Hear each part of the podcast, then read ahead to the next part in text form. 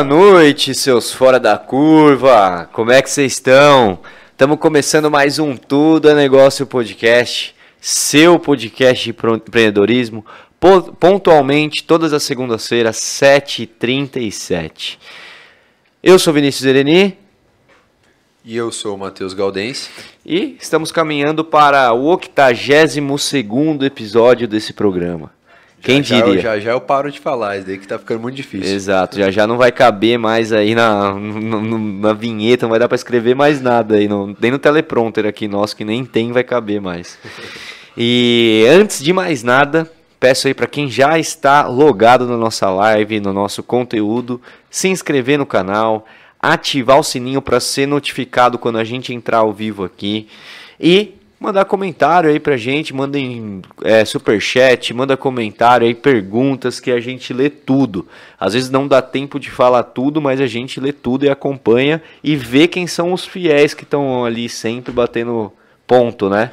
Exatamente, tem uma dica aí, né? Teve gravação na Germânia e muitos dos convidados foram as pessoas que interagem aqui com a gente no podcast. Exatamente. Até contando mais pra rapaziada disso aí, né? Gravamos um episódio especial lá na Germânia foi show de bola, hein? Animal. Regado a muito, um pouquinho só, né? De chopp da Germânia, claro, né? Batemos um papo muito bom. Em breve vai ao ar esse episódio e terão mais. Então, você que quer participar como plateia desse episódio especial na Germânia, tem que interagir aí no chat, porque o Nicolas pegou a galera que mais interagiu e fez a lista de convidados lá.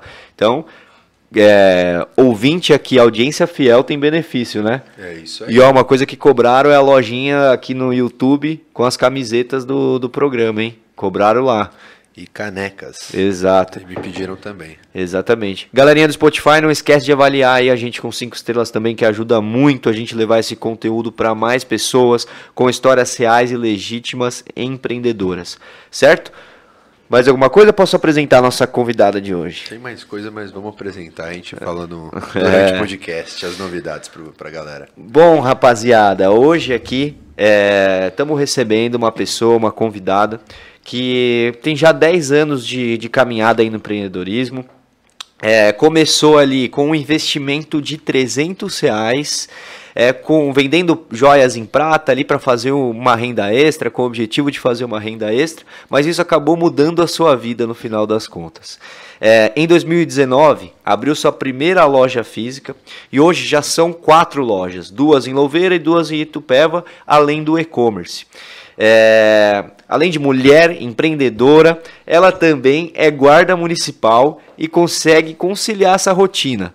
Como? Não sei, a gente vai descobrir agora com a nossa convidada, Eliane Melo, jo com Joias em Prata, que trabalha com Joias em Prata. Muito bem-vinda, Eliane Melo. Obrigada, boa noite. Fique à vontade. É, muito bem-vinda. Tudo certo que eu falei? É isso mesmo? Isso mesmo. Quanta coisa, hein? Quatro lojas ainda, guarda municipal. Mãe. Mãe, empreendedora, meu Deus. E há pouco tempo ainda abri meu estúdio de Bally Percy. Essa vocês não sabiam. Não, essa tá novidade aí da Braba. Caraca, quero, quero aprender um pouco. É. Aí. Quantas horas tem seu dia? 30 e. Ah, eu concilio. não, não, não sei como, né? Mas dá um jeito, né? A gente sempre dá um jeito, né? A gente. É, empreendedor é isso, né? Tem que arrumar um jeito. Sabe o que eu ia falar? Vamos começar dando os presentes para Isso, ela, pra perfeito. ficar mais à vontade. É. Ó, o pessoal da Germânia mandou uma lembrancinha para você aqui, nossos parceiros. Eu gosto, né? que bom, esse daqui então é para você levar, para você consumir depois. E tem mais que eles mandaram pra gente para tá, tá degustando aí durante o podcast, caso você queira. É. Isso pode deixar aqui. E aqui também tem um presentinho do pessoal da Bloom Gift, nossos parceiros. Vê o que você acha aí também para os seus colaboradores, clientes. Eles fazem tudo personalizado. Nossa, gente, que linda. É, caneca para você nunca esquecer do, do bate-papo, personalizado. Com certeza ela toma linda. muito café, né, para conseguir fazer tudo. Então vai, vai ajudar. Perfeito. Já posso estrear ela então? Lógico, fica à vontade. vontade. Agradecer a Bloom Gifts aí pelo presente. A Germânia, nosso patrocinador master aqui que está com a gente.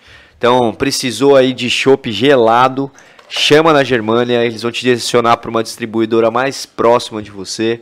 Galera de Vinhedo, né, que tá querendo pegar um chopp gelado, é, Corre lá na Santa Cruz, Ligue Shop de Vinhedo, 182, né? Se não me engano, 182. 182. E se falar que viu no Tudo é Negócio Podcast, tem quantos por cento de desconto? 10 mais 10? Então, dá 20. Exato. 20% liberado? 20%. Liberaram, se vê no podcast e corre lá que é por tempo limitado, viu? Exato, 20% de chopp lá aqui na Ligue Chopp de Vinhedo. E você que também pensa em abrir um negócio, a Germânia está com a oportunidade de ser um distribuidor, né? Cidade com mais de 100 mil habitantes, se não me engano. Exatamente. Já dá para 150 mil. 150 mil habitantes. Você já consegue abrir uma distribuição da Germânia na sua cidade. Então, Quer saber mais? Ó, QR Code aqui na tela, aponta que você pode perguntar como é distribuidor, pedir um shopping, toda a demanda eles atendem aí nesse QR Code. E se falar que viu aqui no Tudo é Negócio, tem, tem uma coisinha especial aí também. Pode falar, pode falar que viu no Tudo é Negócio, que abrir uma loja da League Shop Germânia, o pessoal vai dar uma moral para vocês lá. Show. E também a Vila Nobre, né? Nossos parceiros, Boutique de Carnes de Vinhedo, quer fazer um churrasquinho, obrigado aí. Então, quer fazer um churrasco do bom? Chama eles, que são os caras são fera aqui, referência da cidade. Já conhece Vila Nobre? Não. Então tem que ter. Esse não, daí tem que Você não veio muito pra, pra Vinhedo, né? Não, Vinhedo não. Você mora em Tupéva mesmo? Eu sou de Tupéva e eu vou mais pra Louveira porque eu tenho as duas lojas lá. E ficam no centro, de Louveira, as duas lojas? Uma é no centro e a outra é no bairro Santo Antônio. Boa. E assim, contando pra, pra galera, como que, o que que é hoje a Eliane Joias em Prata hoje? O que que é a empresa? Na verdade, hoje a Eliane Melo Joias em Prata, pra mim, é, o, é tudo é, referente ao meu início lá, como você já falou, né? É, com apenas 300 reais eu coloquei a, a cara em jogo aí, resolvi investir. E aí foi dando certo. E hoje, então, a Eliane Melo é, é a minha, é o que eu falo, é minha cara, é meu, é meu tudo, é, acaba sendo a minha, eu falo que é a minha segunda, meu, meu terceiro filho hoje, né, porque eu tenho dois filhos. Uhum. Então, assim, mas, como que eu posso dizer? Ah... Mas hoje vocês trabalham ali com inúmeras peças. É, na verdade, a gente tem mais de mil modelos de peças, assim, diferentes. Uhum. Tanto de, em quantidade, né? Eu trabalho só com joias em prata, legítima 925 mesmo. Eu não trabalho com banho, eu não trabalho com semi-joia. Gente É só prata trabalha pura mesmo. É, a prata legítima 925. Então, assim, todas as peças das quatro lojas são as coleções, são todas em prata 925. Tudo que você tá aí é prata Tudo mesmo. que eu tô aqui é prata mesmo. Que legal. Tá fazendo merchan aí já, né? Quando eu comecei, eu comecei com semi-joia. Quando eu comecei lá atrás. E aí o- os clientes começaram a me pedir, é, traz alguma coisa em prata. E aí eu fui mudando e de repente eu vi que o meu nicho era todo prata. Porque eu fiquei um bom tempo vendendo apenas com maleta, né? As lojas, a, a minha loja mais velha eu tenho quatro anos. Aham. E a mais nova tem um ano. Entendi. É, e então, mas assim, eu tô há 10 anos. é, Resume um pouco esses 10 anos aí. Você começou, vamos- não, não leve a mal o termo, mas tipo sacoleira mesmo, né? é Saindo isso. tudo mais. Ia pra São Paulo. Que nem hoje eu tenho fornecedores, tenho fábricas grandes, eu tenho. é, inclusive, a gente fez uma compra agora de importação, sabe? Bem Legal. bacana. Bacana. Mas eu não tinha isso. Eu ia literalmente pra São Paulo, comecei na 25, com 300 reais eu tinha, a opção que eu tinha era essa. Uhum. Mas eu precisava é, completar a minha renda, né? Porque eu já trabalhava na prefeitura de Tupéva, não era guarda municipal ainda, né? Depois que eu prestei o concurso e passei. Então, assim, ah, eu precisava ter um complemento ali para minha renda, para minha casa. E aí eu fui buscando isso com 300 reais. E aí eu fui girando desses 300. Quando eu me vi, eu tava com 2.500 reais, né?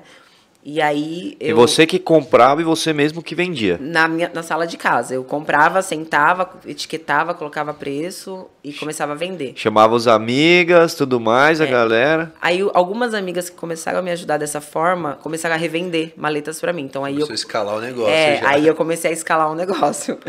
É, aí, na verdade, quando eu me vi com dois a três mil reais ali, é, uma pessoa, um amigo meu, falou: "Ai, se você quiser, eu entro com você. Aí eu, legal, vou aumentar. Preciso de alguém, não, te- não tinha dinheiro para para investir. E aí eu tive, uma época eu tive um sócio, inclusive o Eliane Melo, foi Uhum. ele que falou, não, tem que ser seu nome. Eu, não, meu nome não, eu não, não me via com o meu nome, né? E ele falava assim pra mim, não, tem que ser o seu nome, coloca o seu nome que vai dar certo. Hoje ele não tá mais comigo, é, até antes de abrir as lojas. Não sei se é porque eu sou muito acelerada, eu penso muito, já pensava. Então, assim, mesmo na minha sala, eu já pensava nas minhas lojas, já pensava. Hoje eu tenho quatro, mas eu já penso em cinco, em seis, sabe? Que legal. E aí eu acho que isso assustou um pouco.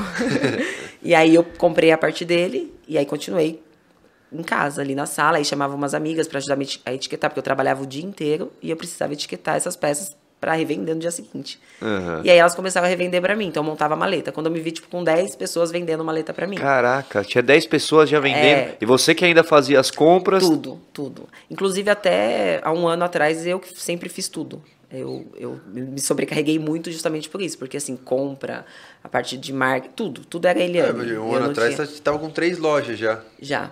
E era tudo eu. Aí eu vi que eu tava pirando, eu falei, não, agora eu preciso começar a delegar ali, uhum. colocar algumas e pessoas para trabalhar. começa... É. Não, legal, mas e até voltando um pouco, onde a gente tava, você falou, cara, 10 pessoas vendendo ali para você já, né? E como é que era isso? Você já via o negócio ali que tava pegando já, dava um dinheirinho para elas também, é, você também? Quando eu me via nesse, na verdade eu comecei a fazer loucura. O que, que eu comecei a fazer? Pegava todo o meu salário praticamente, tipo, era, pagava o básico, pegava meu salário, cartão de crédito e investia, e investia, sem medo de errar. Eu falo, não, não tem como errar. Você acreditava, né? Eu você via acredito, né? Até hoje, assim. Então, eu eu acreditava muito, o que, que eu fiz? Comecei a, a, minha sala, eu comecei a comprar máquina, computador, impressora, porque eu queria já ter a minha marca nas, nas peças. Então, assim, as etiquetas com código de barra, eu já pensava bem à frente. Obrigada. Eu pensava bem à frente. Então, mesmo da minha sala, eu já comecei a, a buscar tudo isso. E aí eu me vi com essas 10 vendedoras, revendedoras, e eu falei, não, ó, acho que eu já posso abrir a minha primeira loja. Mas não é fácil achar um ponto comercial, né, até então. Aí foi quando aconteceu, surgiu, assim, o primeiro ponto. Era uma casa comercial, na avenida, é uma avenida de Tupéva, mas era uma casa, tipo, garagem. Falei, meu, como que eu vou montar minha loja aqui? Aí a gente construiu. Então, as duas lojas, eh, são duas, que é o meu estúdio hoje e a minha loja. Foram ali construindo, eu tenho foto de pedreiro, buscando, Transformaram transformei o, o local inteiro para ser a minha primeira loja de Tupéva. Mas eu sempre acreditei. Aí eu já, eu já tinha tudo que eu fazia na minha sala, eu só mudei, porque na minha sala já era quase um, já estava funcionando uma, empresa uma ali. empresa ali. Mas aí eu continuei fazendo tudo, comprando. O que eu queria, por curioso, assim, que eu acho que tem um pessoal que deve estar com essa curiosidade também. Como que você se organizava, tendo, não sei se você tinha na época, dois filhos, trabalhando o dia inteiro e ainda tendo que etiquetar, chegar, comprar, Tipo assim, mais ou menos assim, você não dormia mesmo? Ou você conseguia é. dormir? Como que era essa época? Na verdade, eu tinha o meu primeiro filho, que é o Enzo, ele tem 13 anos hoje. Uhum. Eu queria ter o segundo filho. Quando eu achei o ponto, que eu fui mexer com a reforma, eu falei assim, agora o meu segundo filho vai ser a loja. E aí eu não, até então, não ia ficar mais grávida. Uhum. Quando eu comecei a obra, eu descobri que eu estava grávida de um mês. Aí eu falei, meu Deus, agora o que, que eu faço da minha vida? Porque a minha primeira gestação passei muito mal, aí já fiquei pensando que eu não ia conseguir obra e tudo, mas foi uma benção, graças a Deus, não tive problema nenhuma, nem sentia que estava gestante, e aí continuei. É, trabalhava de dia, buscava até então, porque no começo ainda buscava, não tinha as fábricas, enfim, então continuava indo para São Paulo buscar, voltava para casa, ficava até tarde, aí tinha essas amigas mais próximas que também revendiam, ficava comigo às vezes até meia-noite, uma hora da manhã. E aí foi fluindo. Parabéns. É. Nas inaugurações a gente chamava as amigas mais próximas para ficar até de madrugada para colocar tudo em ordem. Montava a equipe, né? Montava a equipe, a equipe dos amigos, amigos né? é, os amigos. Mas você falou que no começo você trabalhava com semijoia, né? Brinde. Inicialmente, um brinde aqui, ó, o nosso 82 episódio. E Obrigado, Germânia. No começo você trabalhava com semijoias. Qual o momento que foi essa transição foi. Você já estava com. Foi, foi no momento de abrir a loja? Ou foi antes Não, já? foi bem no comecinho, porque ah, tá. algumas pessoas começaram a me pedir prata. Entendi. E por mais que a semijoia era muito boa, a qualidade, é, a prata não tem erro, né? Porque assim, ela oxida em algumas pessoas, é, ela escurece, mas a gente coloca na máquina, a gente faz um polimento pronto, a joia fica nova de novo, porque é prata, legítimo. Uhum. O banho não. E aí eu fui pensando, opa, calma aí, já que eu quero crescer, aonde eu vou ter menos problema? Aonde eu vou ter, né? Aí eu fui migrando, de repente, eu comecei com 90% em prata, ou 90% semi-joia e 10% em prata. Só levava, às vezes, o cliente pedia, ah, eu quero um berlock, ah, um anel assim, tamanho tal. Eu ia atendendo essas clientes. Mas encomendas. Aí eu fui migrando, migrando, quando eu via, já tava bem pouquinho. Inclusive, eu tenho uma maleta ainda de semijóide quando eu comecei há 10 anos atrás lá. Eu acho que eu vou deixar lá de. É boa, de recordação. É. E aí, quando eu me vi, eu já tinha migrado tudo para prata. Inclusive, eu não usava prata, eu só usava dourado. E hoje eu não me vejo sem, sem prata. E interessante que aí, quando você abriu essa primeira loja, nesse ponto que você viu a oportunidade ali, né? Você manteve essas vendedoras externas de maleta? Já eu não tinha mais? Eu ainda tenho umas três. Ainda, ainda mantém tenho, isso? É, na verdade, a gente acaba tendo um vínculo. É, eu falo, não, não, é, não compensa no sentido, porque como eu tô com as lojas, é muito, tipo, a logística acaba chegando uma pessoa que está fazendo uma coisa de uma loja para poder montar uma maleta. Mas como eu comecei assim, eu ainda tenho aquelas pessoas ali que eu acabo mantendo a. Talvez o comecinho É, também. eu acabo deixando. Mas eu deixo as meninas meio loucas lá na loja, porque. É, pra, eu imagino eu assim, mais pra focar, né? Porque, tipo, é uma logística a mais. Você tem que tirar do estoque de loja, fazer É. isso, aquilo. É que a gente tem o estoque também, né? A gente tem o estoque central que, que manda para que abastece as lojas. Então a gente tinha do estoque. bacana. É. Mas é que assim, no começo eu pensava em fazer a parte de continuar com revenda, de continuar com pessoas revendendo. Na rua, né? De porta Isso. a porta, vamos dizer assim. Mas é, é bem complicado porque, infelizmente, acho que as pessoas têm medo, elas não acreditam que elas podem vender, que elas podem ganhar, que elas podem. Que eu comecei com 300 reais, tipo assim, sabe? Que você pode virar o jogo, mas você tem que acreditar, isso, né? é. Você tem que acreditar. E aí as pessoas às vezes começavam lá, revendiam, ah, mas eu não consigo vender, ah, eu não vou conseguir. Aí isso já vai. Não, já que você não consegue, então me dá. Não, nem, nem fica, porque eu já não tenho. Né? Aham. Mas é que as pessoas não acreditam muito. Elas querem ter uma renda extra, elas querem ganhar mais, elas querem mudar de vida, mas elas não conseguem dar o primeiro passo. Mas você fazia alguma coisa assim pra incentivar essa galera que tinha essa trava, assim? Olha, Porque às ao- vezes tem gente que só precisa de um. é, no começo eu eu fiz isso com alguns e deu muito resultado, inclusive, né? A gente cresceu bastante, eu tenho minhas lojas graças a eles que começaram ali comigo. Mas depois eu até pensei em fazer um projeto, alguma coisa assim, eu dar um treinamento, né? Pra, pra trazer essas pessoas para revender, porque automaticamente, de, de boca em boca, a marca acaba crescendo também. Aham. Mas aí fica, ficou- começou a ficar muito carregado pra, pra mim, porque era eu que montava as maletas, era eu que fazia isso, era eu que fazia aquilo. Então, assim, começou a sobrecarregar, eu já não tava mais dando conta. Então, Mais quatro lojas físicas. Hoje, se for pensar nesse cenário hoje, né, pra você É. ainda treinar as vendedoras de rua, entre aspas, colocar assim, é. é, aí eu não É outro consegui. negócio. Você né? tem que Vamos focar dizer nos canais, né? Isso. Qual canal que. E aí eu, eu tirei esse foco, falei, não vou conseguir, ah, ne- nesse momento, pelo menos, eu não vou conseguir é, seguir esse caminho. Até porque, por curiosidade, assim, essa parte eu acho que. Acho, né? Você pode falar bem melhor. Eu acho que é um pouco complicada porque. É, como posso dizer, tipo, é, não é que não é, não é que não que é informal, mas também não é 100% formal. Então, tipo, acho que você tem que ter um acompanhamento legal, tem que conhecer a pessoa, tudo porque pra extraviar, às vezes pra assumir como uma tipo, deve ser algo que você tem que ter um controle legal e Tive problemas assim também. e tipo assim, hoje em dia, com as lojas, isso, aquilo, meu, você falou, não dá É. pra cuidar de tudo. Então, tipo, é mais ou menos isso ou não? Não, exatamente, porque aí eu não conseguia mais ter toda essa, essa. E outra, a gente faz um cadastro, a gente é pré-prova para saber. Mas eu, eu seguia mais assim, olha, eu conheço. A, a pessoa me indicou e eu vou mais. Aham. Eu seguia mais nesse, nesse caminho. Eu tentei também a, a questão de venda. Na verdade, a gente tem a venda no atacado, né? A gente tem. E a- a- o desconto é maravilhoso para quem quiser começar e revender. Só que as pessoas têm medo. É, é muito assim. Então, eu estou trabalhando ainda essa parte do atacado. A gente está começando porque as pessoas elas, elas têm medo de investir. Elas, elas não acreditam. Medo né? de arriscar, né? É, é uma coisa que eu não tenho e as pessoas têm. Eu não tenho esse Aham. medo de arriscar. De, tanto que eu Por isso comecei. você tá aqui. Graças a Deus que eu arrisquei. Que legal. E assim, quando você. Só uma coisa que eu fiquei curioso, que eu achei muito interessante essa estrutura que você montou, porque parece que é fácil ter tá ali 10 pessoas vendendo coisa pra você na rua, mas é uma baita responsabilidade, né? Porque o produto no final é seu, a responsabilidade é a sua. E às vezes você não tem 100% de controle de como aquela pessoa tá fazendo. O nome até, né? É, exato, o pro seu nome era seu, entendeu? Não é uma pessoa que tá comprando e revendendo, ela pega a sua maleta, Sim. sua responsabilidade e, e vende. Mas esses vendedores, assim, quando você tinha 10 ali, é uma média que cada um deles vendia, assim, você tem? Então, é, é- se for Quer- so- somar Aham. tudo e dividir, daria em torno de uns 3.500 por. Por vendedor. É, mas aí é relativo nessa parte porque eu teria, tinha alguns que vendiam em torno de 1.500, que é aquelas mais. E tinha que 10 mil, entendeu? Tipo, Agora você vai ter um monte de vendedor É, mandando mensagem. Mas é interessante, porque assim, antes de você ter uma empresa formalizada, já faturava 30 mil reais, certo? Já. Interessante isso, né? Tipo assim, pensando no modelo de negócio e tudo mais, é algo interessante. Claro que é trabalhoso, a gente não tá falando dessa parte, só tá falando do dinheiro, né? Mas, tipo assim, é trabalhoso pra caramba. Mas assim, cara, ter 10 pessoas já vendendo ali em média 3 mil reais pra você, já validou o seu negócio. Foi ali que. Sim, foi ali que começou, porque por mais que eu tinha. Era no bruto, né? A gente tinha que tirar o custo Sim. tudo. Mas eu tinha, só que o que eu fazia? Esse dinheiro eu só investia. Eu só investia. Quando eu fui abrir a minha primeira loja em Tupéva, eu já tinha um, um super estoque. Eu, eu abri a minha loja com todas as Isso peças. que eu ia já. perguntar. Que legal. Você teve que investir muito pra abrir pra física, pra mudar pra física? Nada. Nada assim, eu investi no, no prédio, que era uma casa, eu tive que fazer, né? A gente reforma, fez a assim, reforma. tudo.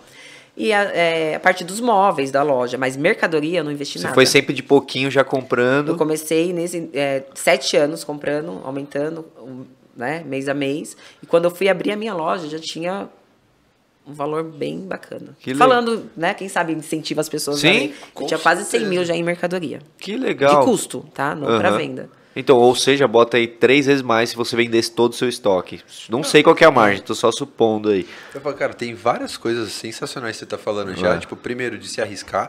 É o que você falou. Quanta gente às vezes não quer, ai, quero ganhar, quero ganhar, tá bom, ó, tô aqui a oportunidade. Agora pega e sai na rua pra vender. Ah, mas será? E, Isso é- Inclusive, eu já fiz isso com várias pessoas, de pedirem. É porque, como eu falo, a gente conhece bastante gente de você me ajuda, eu dar a maleta pronta e, e não parece que não vai. Não, não, sem custo- reclama sem que não custo. tá vendendo, mas você vai ver tá em casa. Exato. Um exemplo só, né? E outra coisa só que eu achei muito legal aqui da, da, sua, da sua história é você reinvestindo. Que, tipo, às vezes o pessoal abre negócio, ah, agora eu vou ter tempo, vou ganhar dinheiro, primeiro mês já vende bem, já pega e você sai gastando. Cara, quantos anos? A gente também partilha um pouco disso, falei, foi só reinvestindo. Mas eu ainda tô só investindo. As pessoas falam, eu tenho Exatamente. quatro anos de loja. É, quer dizer, não todas, né? As pessoas acham, nossa, eu só tô investindo até hoje. A, a loja do Outlet, que foi um, um passo muito grande, né? Um custo muito Outlet alto. Premium, São Outlet Paulo, Premium, né? É um custo muito alto, assim, que é, foi, é só investimento por enquanto. Então, assim, as pessoas, elas acham que, ah, eu vou montar com um mês, dois meses, eu vou estar ali, já tô ganhando, ah, vendi 30 mil, eu tenho 15. Não, você não tem nada. Aham. Entendeu? Então, assim, eu ainda estou só investindo. Mas eu ainda é- quero chegar no patamar de falar agora, eu tô tranquila. Então, teve até um, só um comentário, teve até um grande amigo nosso aqui que também teve um negócio que abriu, chegou a abrir 10 lojas.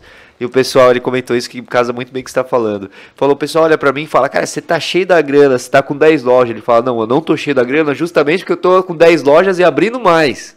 Porque o dinheiro que ele tava ganhando, tava abrindo mais. E, e eu tô nessa. Eu tô, eu Aham. tô investindo ainda, eu tô abrindo. Eu ainda quero chegar nas 10 e ficar Aham. tranquila. Agora eu tenho 10 lojas e posso. Eu tava tentando pensar que amigo é esse, depois você conta. Eu não posso falar, esse aí não Mas é posso bem falar. isso. Então, assim, as pessoas, quando abrem um- um- uma pequena loja, como foi no caso, eu comecei, né, com uma, uma, uma loja simples e tal, elas já abrem, já começam a usar. Elas querem usar aquilo e por isso que acaba não tendo mais. Eu ainda tô só no investimento. Aham. Eu ainda não tô. É, porque você vai, tromba com uma crise, tromba com um negócio, E- acontece isso, acontece aquilo. Você não Eu, a- tiver. eu abri em ciência, 2019. Em 2020 Primeira loja, né? Foi, começou a pandemia. Você abriu uns 3, 4 meses antes, né? É. Pelo que eu vi ali. Isso, eu abri em novembro. Entrou a pandemia. Não, em 2020. É, 2000, Foi em 2020. Tá Não, certo. eu abri. É, Cinco, em 2000. 4, 5 meses antes da pandemia você abriu.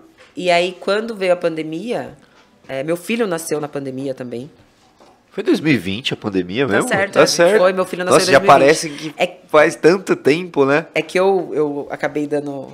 Porque como eu comecei a obra muito antes, né? eu Falei, nossa, mas não, porque eu tava no começo da gravidez, mas é porque demorou Aham. o processo da obra, de montar a loja. Mas eu inaugurei ela em novembro. Então logo começou a pandemia. Em abril, quando meu filho nasceu, eu tava trancada dentro do meu apartamento, porque eu não podia sair. A gente tava no auge da pandemia, né? Então, assim, eu já en- enfrentei essa crise. Falei, meu, e agora? Eu tava com duas vendedoras na época. Eu Falei, meu Deus, o que, que eu faço? É a loucura, né? Meia porta, baixa tudo, sobe, hoje pode, hoje não pode. Aquela incerteza, Aquela né? incerteza. 15 dias, 15 dias, 15 dias, né? É, Era e não, não, não acabava nunca. E eu falei, meu, a gente tem que pagar aluguel, porque não, não teve redução, tive que pagar aluguel, tinha que pagar as meninas. Aí pode trabalhar um dia sim, um dia não, tem que trabalhar aquela que o governo né, falou, Sim. né? Enfim, reduzir e tal. Mas foi bem tenso. É. Mas graças a Deus a gente passou e veio as outras três E qual lojas. foi a alternativa nesse momento, assim? O que, que você pensou? Tipo, a primeira alternativa, vamos fazer isso nesse momento da pandemia, você ina- recém-inaugurado uma loja, já, claro, com sua bagagem, seu histórico de vendas. O que, que foi a primeira coisa que você pensou, assim, que daria pra fazer? A gente tem que buscar os clientes que a gente, querendo ou não, já tem, como eu já tinha, né? E vamos no é, celular. Na época, assim, é, é, o Instagram, essas coisas eu comecei bem depois, porque como eu tinha que resolver tudo, eu não conseguia, tipo, ah, rede, era tudo eu, né? Então ficava aquela coisa meio. Então, assim, celular, gente, mandar mensagem, a gente precisa buscar os Era clientes. boca a boca, vamos boca dizer a assim. boca, vo- é, a gente entrega, e- ou o pessoal vem a- faz a venda e vem até a porta, a gente passa por baixo ali o cliente. Foi o que aconteceu muito tempo isso, né? Então. Aham. Um alquinho, né? É. E, inclusive, para mim foi muito bom, porque é, na, mês do, dos namorados, como acho Campinas, as cidades fechou mesmo, deu, né, lockdown total, geral aí. E aí o pessoal de lá começou a vir na loja de Tupéva buscar. Então, assim, foi bem legal para mim. Foi triste para shopping, para esses lugares fechados, mas para mim foi quando deu aquele up. Então, para mim foi bom. Você não tinha no Outlet ainda, né? Não, Outlet eu tenho um ano. Isso que eu ia perguntar. Então, tipo, para você, o que salvou, vamos dizer assim, foi você ter continuado fazendo as vendas no, no online, vamos Isso, dizer assim, no WhatsApp. É, é, e para a base de clientes que você já tinha, né, eu construído. Tinha, Boa. Porque não deu tempo de nada. Eu tinha acabado de, de ter meu filho também, então não tinha nem como, eu não ficava nem na loja. Nossa, imagina na raça, meu, sem, é. sem Instagram, sem isso e aquilo, é tipo, meu, manda mensagem para todo mundo é, aí. Vamos, tipo, vamos buscar, a gente precisa, vocês precisam receber, eu preciso pagar e que legal. Dessa forma que a gente E conseguiu. que doideira, você comentou assim, né? Quando você abriu ali, você tinha, já tinha um estoque em torno de 100 mil reais. Isso é muito legal falar, tá em números que realmente né, as pessoas às vezes não têm noção, né? Tipo assim, quanto. Você fala 100 mil reais, cara, é um baita investimento, né? Pra você conseguir construir isso, igual você falou, foi de pouquinho em pouquinho, já pensando lá na frente, né? Mas quando você abriu ali, pô, já tem um estoque legal, agora vamos, já conheço o mercado, já conhecia, né? Vamos dizer assim. Mas qual foi a principal diferença de sair da venda que você fazia ali com as vendedoras, de porta a porta, conhecendo, chamando os amigos, para uma loja física? Você falou, putz, é totalmente diferente do que eu imaginava. Teve alguma coisa assim? Na verdade, eu me assustei no começo, porque eu não saía de porta em porta. Porque uhum. como eu era funcionária pública, isso me ajudou muito, né? Porque, enfim... Usava a rede ali, a né? prefeitura de Tupéva. Conhecia Deus e o mundo. Né? Então, assim, eu, eu, a, o pessoal buscava a minha maleta e comprava e me falava, Eliane, eu comprei isso e isso. Eu vendia assim. E eu vendia muito bem por mês. Só com a minha maleta, sem ser a das, das uhum. meninas. Então, só a minha maleta eu vendia muito bem até então. Era uma renda que para mim tava ótima. Eu vendia em torno de 10, 12 mil por mês. Caraca. Entendeu? Só com a minha maleta. E aí, quando eu fui pra loja, eu levei um susto, porque as minhas clientes que compravam na minha maleta não iam até a loja. Porque eu tinha acostumado elas muito mal. Eu, eu levava a maleta e ela escolhia ali. E aí eu falei, e agora? Então, assim. Então, na verdade, foi um susto e eu tive que buscar outros clientes. Porque as minhas clientes eu ainda tive que ficar um bom tempo ali com a minha maleta no carro. Pra conseguir Ah, ia num lugar. Eu, Eliane, se eu fosse na prefeitura, alguma coisa, em exemplo. Você tá com a maleta no carro? Tô. Mesmo com a loja, porque elas não iam. Porque sete anos comprando na maleta. É, uma boa vendedora para não perder venda, né? Deixava Jamais. a maleta ali no carro. Eu parei de andar com maleta, acho que tem pouco tempo, assim, que a cabeça já deu mais. Eu andava, nossa, churrasco, então, sempre. Ah, Depois do show, da cerveja, eu abria a maleta, era ali que eu fazia. Mas foi difícil justamente por isso, porque as clientes estavam mal, mal acostumadas, não, tava, né, conforto. Sim. Elas, elas pediam o que elas queriam, eu entregava na mão, então elas não iam muito até a loja. Aí eu fui tentando mudar, justamente que eu parei de andar um pouco com a maleta, eu falei, não, eu tenho que tirar isso, né? Então se a pessoa quer e ela gosta do produto, ela vai ter que ir até a loja. Tem que fazer o desmame ali. É, demorou um pouco. Eu acredito que ainda demorou uns dois anos depois que eu abri a primeira loja pra mim. Mas, mas o que, que você usou de técnica para tentar mudar isso? Falava, não, não tenho mais, vai lá na loja. Como que você fazia? Quando eu ia até o local que a pessoa falava, eu instigava ali, né? Uma coisa ou outra. Às vezes mostrava uma coisa ou outra, mas tem mais coisa na loja, tem isso e aquilo. E, e continuar. O, Hoje em dia. Não WhatsApp... levar a maleta que você falou também, acho que é uma ótima estratégia, né? Ai, tô sem a maleta aqui no carro, vai ali na loja que você falou. Né? É, e aí a pessoa precisava de alguma coisa, e, enfim, a gente mandava. Eu sei eu falo que uma boa vendedora sabe o que o seu cliente gosta, né? Então, uhum. assim, eu já sabia exatamente o que mandar para a pessoa que eu sabia que ela, ah, eu quero. Isso é interessante, você já tinha também ali o, os gostos, né, das clientes, Isso. né? E aí foi. É, algumas você acaba, você acaba no tempo perde essa que você vendia, mas você ganha muito mais, enfim, o público muda, aumenta. Muito interessante esse jeito que você analisou, porque, tipo, é, no começo, às vezes, se você for, não, vai lá na loja, isso aquilo, você acaba perdendo todo mundo. Não, certo? Eu levava Porque, tipo, a assim, vai levando, aí vai tirando aos poucos, vai mostrando que ali tem, vai, vai ter mais, vamos dizer assim, vai ter mais coisas, né? Vai ter mais novidades. E aí, mas, meu, isso eu imagino, eu tô querendo imaginar ainda como que você fazia tudo isso junto e misturado. Na época é. da obra, você ainda trabalhava na, na ou continua eu trabalhando? Eu ainda trabalho. Você, então, tipo assim, você não ficava ali full time na obra, você sempre foi meio que delegando. Não. não.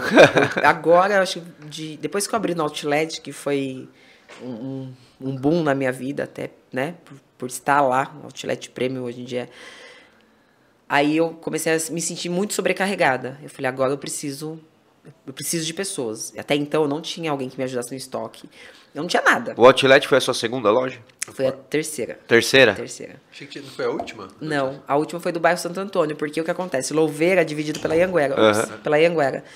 E aí as pessoas não. Do bairro não vai pro centro e do centro não vai pro bairro. Aí eu falei, gente, mas como assim? Não, você tem que. Aí algumas pessoas que. Não, ela tem que abrir no bairro. Eu falei, não, gente, é Louveira, não vou abrir outra loja na mesma cidade. E aí, o pessoal pedindo, aí eu entendi que Louveira é como se fosse duas cidades, Uhum. né? Aí eu abri a quarta loja lá em, em Louveira. É uma loja um pouco menor do que as outras, é mais padrão, né? O tamanho. Ela é um pouco menor, mas tá linda também, as peças E mesmas pra quem peças. não conhece a geografia, né? Você faz, tipo assim, é, Louveira, o Outlet é tudo um caminho só. Você vai passando, deixando já É, nas lojas, né? é. É uma logística única. É, hoje eu tenho uma pessoa que faz isso pra mim, é bem mais prático. Mas Ah, aí eu isso quero é- aumentar, ela vai ter que aumentar um pouco mais. Então, mas até entendendo a cronologia disso, de chegar nesse ponto aí de, que você falou de começar a colocar pessoas, foi a primeira loja, você foi pra segunda loja, né? Aí chegou na do Outlet. E, mas como é que foi essa transição do que de sair de uma para duas lojas? Porque assim, porque você era do mercado ali que vendia, pô, você fazia, vendia 12 mil por mês ali com as pessoas, depende se abriu uma loja. Aí foi abriu outra. Mas como é que foi essa transição? Você falou, puta, eu acho que eu consigo abrir a segunda. Não, na verdade eu não achava. é, bem, é bem engraçado. É, parece piada. Tipo, não sei se é seu caso, eu compro uma bicicleta. Eu queria comprar um terreno, porque eu moro em apartamento. E eu trabalho, hoje eu trabalho na delegacia, no plantão, né? E aí, conversando com um amigo meu no plantão tal, e eu querendo comprar um terreno, ele olhou pra minha cara, por que, que você não abre outra loja? Pra que, que você vai comprar um terreno se você pode investir nas lojas e depois comprar tudo à vista o que você quiser? Eu não, ah, dá. Não, não dá. Vai no banco. Que, quando você precisa para abrir? Ah, X, vai no banco. Vai. Não consigo. Consegue. A gente conversou, acho que numa sexta-feira no plantão. Quando foi na segunda, eu tava no banco. Preciso de tanto. Aí peguei uma amiga minha de Louveira, liguei pra ela, Izzy, não sei se tá me assistindo. Falei, Preta, preciso conhecer um ponto em Louveira, me leva. Louveira ou Vinhedo, inclusive eu ia vir pra Vinhedo. Só que quando a gente chegou na Armand Stack lá, que tem a galeria, em frente ao posto, tinha uma loja vazia. E aí eu falei, falei, meu, ela tá vazia. Eu falei, ah, duvido. Do lá, Cacau Show já montando, enfim. Falei, não, duvido. Não é possível esse ponto vazio. Aí eu fui na imobiliária, tava vazio. Aí eu já dei toda a documentação. Ela, calma, a gente tá indo pra Vinhedo. Eu falei, não, não vou pra Vinhedo. A minha loja, a segunda loja é aqui. Não, Pre- ela me chama de preta também. Não, preta, a gente. Calma, a gente vai pra Vinhedo. Eu falei, não, a minha loja vai ser aqui. Tem coisa que a gente sente, né? Aí eu já me via lá. Aí eu levei a documentação, a imobiliária, aquela coisa, né? Tipo, ah, vai mandar pro jurídico, vai ver se aprova tal. E aquela louca, fiquei uma semana na saga. Aí aprovou e aí foi a minha segunda loja. Mas eu não, não ia abrir até então. Eu ia ficar com a minha de Tupéva, com a minha profissão, que eu já tenho, vai fazer oito anos. E pra mim, até então, tava bom. Eu queria mais, mas não naquele momento. Aí quando ele falou pra mim, eu falei, meu, é isso. Faz sentido, Faz né? sentido. E deu super certo. Que doideira. Era pra acontecer, exatamente, porque o ponto tava ali me esperando. Me fala uma coisa, agora que você falou isso. Como é que você fazia tudo isso ainda dando plantão como guarda municipal? Como é que você, tipo, a loja, porque o plantão não sei como é que funciona, mas é algo, não é fixo, né? Um horário fixo, porque a loja tá aberta em horário comercial. Como é que você casava essa rotina aí desde o começo? Quando eu abri a, a primeira loja, eu trabalhava de segunda a sexta. Então, eu resolvia tudo que eu tinha que resolver no sábado e depois do horário. Então, eu resolvia tudo dessa forma. E eu tinha as duas vendedoras que me auxiliavam. E aí, agora eu faço plantão à noite. Então, assim, é mais tranquilo porque eu tô o dia todo disponível. Eu consigo resolver tudo que eu preciso resolver no horário comercial. E ainda continuo mantendo, porque depois que eu enfrentei a pandemia, eu, eu penso muito. E se tomar que não aconteça, que não há jamais, né? Mas e se acontecer alguma coisa nesse sentido que a gente precise de novo fechar um comércio, o que, que eu vou fazer? Então eu não posso abandonar uma carreira que eu tenho de oito anos, né? Como, como guarda municipal. Ainda não é o momento de falar, não vou sair, vou ficar só com as lojas. Pelo jeito você esse- gosta de ser guarda municipal também, né? Ah, eu, assim, eu sempre gostei, acho que tá no Vai sangue, né, mano? a clientela, menina. Ela faz a clientela, você não entendeu? Não, é uma gosta de estabilidade, sabe por quê? Quando eu comecei, é, eu consegui pagar justamente o salário, al- alguns meses na pandemia, com o meu próprio salário. Tirou eu- do bolso eu pra tirava bancar. do meu bolso. É, muitas vezes aconteceu isso, pra, né? Então, assim, é o que me ajudou. Eu consegui montar tudo com o meu salário de lá, entendeu? Então, assim... Uma gratidão também, assim, né? Também, e, e eu não quero, né? Sim. É uma estabilidade que a É, gente se tem. você consegue eu tenho dois conciliar, meu. filhos, não posso pensar. Aham. Mas você fica com eles? Bem, o de 13 anos vai falar que não. É, o mais novo agora eu tô levando ele pra loja. Eu tô ficando mais tempo na loja Ah, e aí Então, mas eu você- arrastei minha mãe pra loja. Mas você não acha que vai chegar um momento que você vai ter que ter essa escolha? Porque quatro lojas, pra mim, eu olhando de fora, eu não sei como é que é a sua rotina, mas assim, pô, a gente tem um restaurante, já tem um, um podcast. A gente tem duas. Tem, né? do- é, a gente tem duas lojas Tá do vendo? restaurante. E como vocês conseguem? Não, mas então, mas eu- você não acha que vai chegar um momento que você realmente vai ter que tomar essa decisão? Porque quatro lojas já é um negócio que exige. Quando eu tiver né? com 10 lojas, eu tomo essa decisão. É?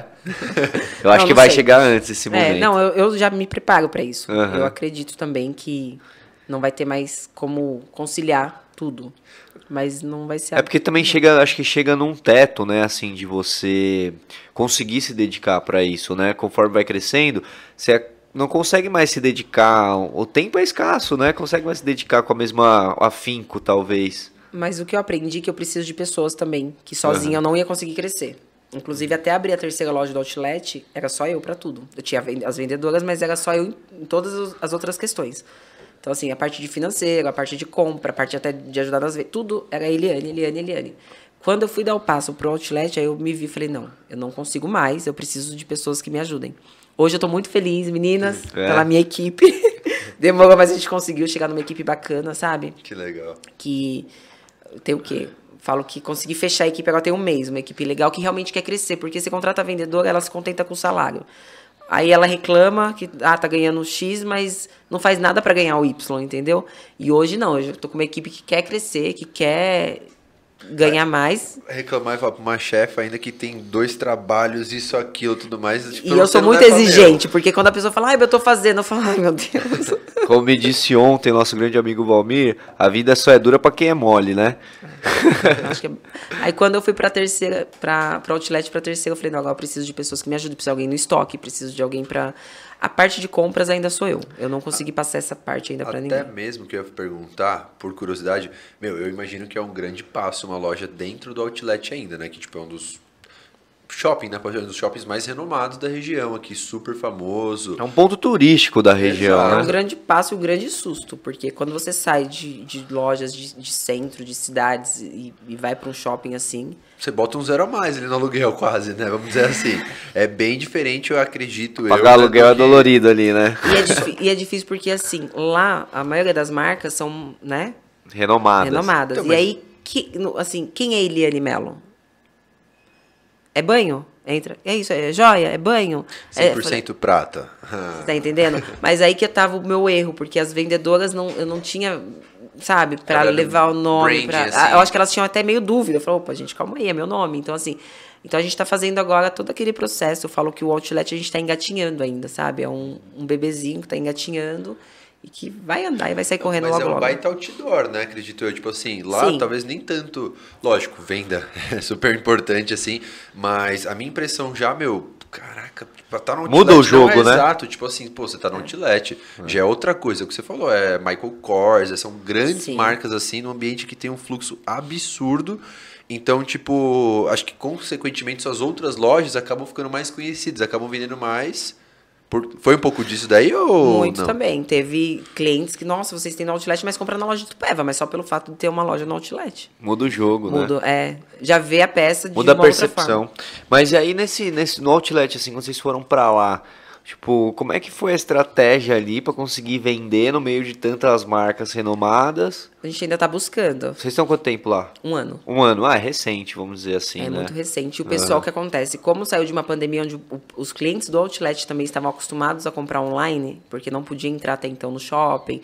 Então, assim, passou um ano, mas ainda fica aquele, né? O pessoal tá mal acostumado, porque o, o vendedor mostra tudo, escolhe o máximo que eles passavam e retiravam, ou mandava por correio. Então, tem toda essa questão ainda de trabalhar o cliente, né? De fazer ele realmente voltar. Porque hoje em dia o online tá muito, muito. Tanto que a gente tá começando com e-commerce agora, Eu né? vi. Justamente por causa disso, porque as pessoas estão acostumadas a comprar em casa. Virou um hábito adquirido, é. né? Tem as pessoas que gostam de ir na loja, que gostam de, de ver o produto. Acho que é, né? também é meio detalhe, né? O seu também deve ter bastante, assim, que tipo, meu, quero ver, quero colocar em mim pra ver É, como fica, tudo mais. Tamanho, anel, essas coisas. Então, assim, às vezes a numeração. Ah, eu uso 15, mas aí quando chega, o dedo tá um pouquinho. Então, assim, é diferente. Aí a mulher prefere chegar lá e, e provar e já levar uma coisa bem ajustável. E ali no outlet, né, os vendedores têm que estar bem afiados. Né? Você tem uma ideia assim, não sei se você tem essa informação, de o fluxo de pessoas, quantas são, assim, que giram ali, que passam por ali? Olha, quando eu fui para abrir, que eu busquei bastante. Agora eu dei uma. Sabe, quando você tira um pouquinho o, o pé para pensar um pouco mais agora é, com a razão em questão de marketing. Estrategicamente. O que, que eu vou fazer agora? Sabe, eu já estou ali, agora eu preciso trabalhar, então eu tirei um pouco. Mas no começo, posso estar falando besteira, uhum. mas por mês não sei se era em torno de 200 a 300 mil, não, não sei. Eu, ah, deve ser. Não é, eu acho que é alguma coisa assim. Uhum. Não... Então, mas aí ali o cara passa na frente, a cliente, o cliente, né? Passa na frente, é o cara que olha, a pessoa que olha, né? E entra nessa hora o vendedor tem que ser bom, né, também. Porque muito. é um ambiente muito competitivo também ali, né? É, para a relação de joias em prata, nem tanto, tanto, Em questão de. Não tem muitas opções, igual roupa lá, é. enfim, sapatos. Verdade, nunca. É, mas tem que ter. Porque até então a pessoa não conhece a marca. Elas estão acostumadas, elas chegam ali para comprar. E aí elas não conhecem a marca. Então rola aquela dúvida, né? Tipo. É uma barreira, né? É uma barreira, ainda que eu tô tentando. Tentando, a gente vai conseguir quebrar claro. essa no, no dia a dia.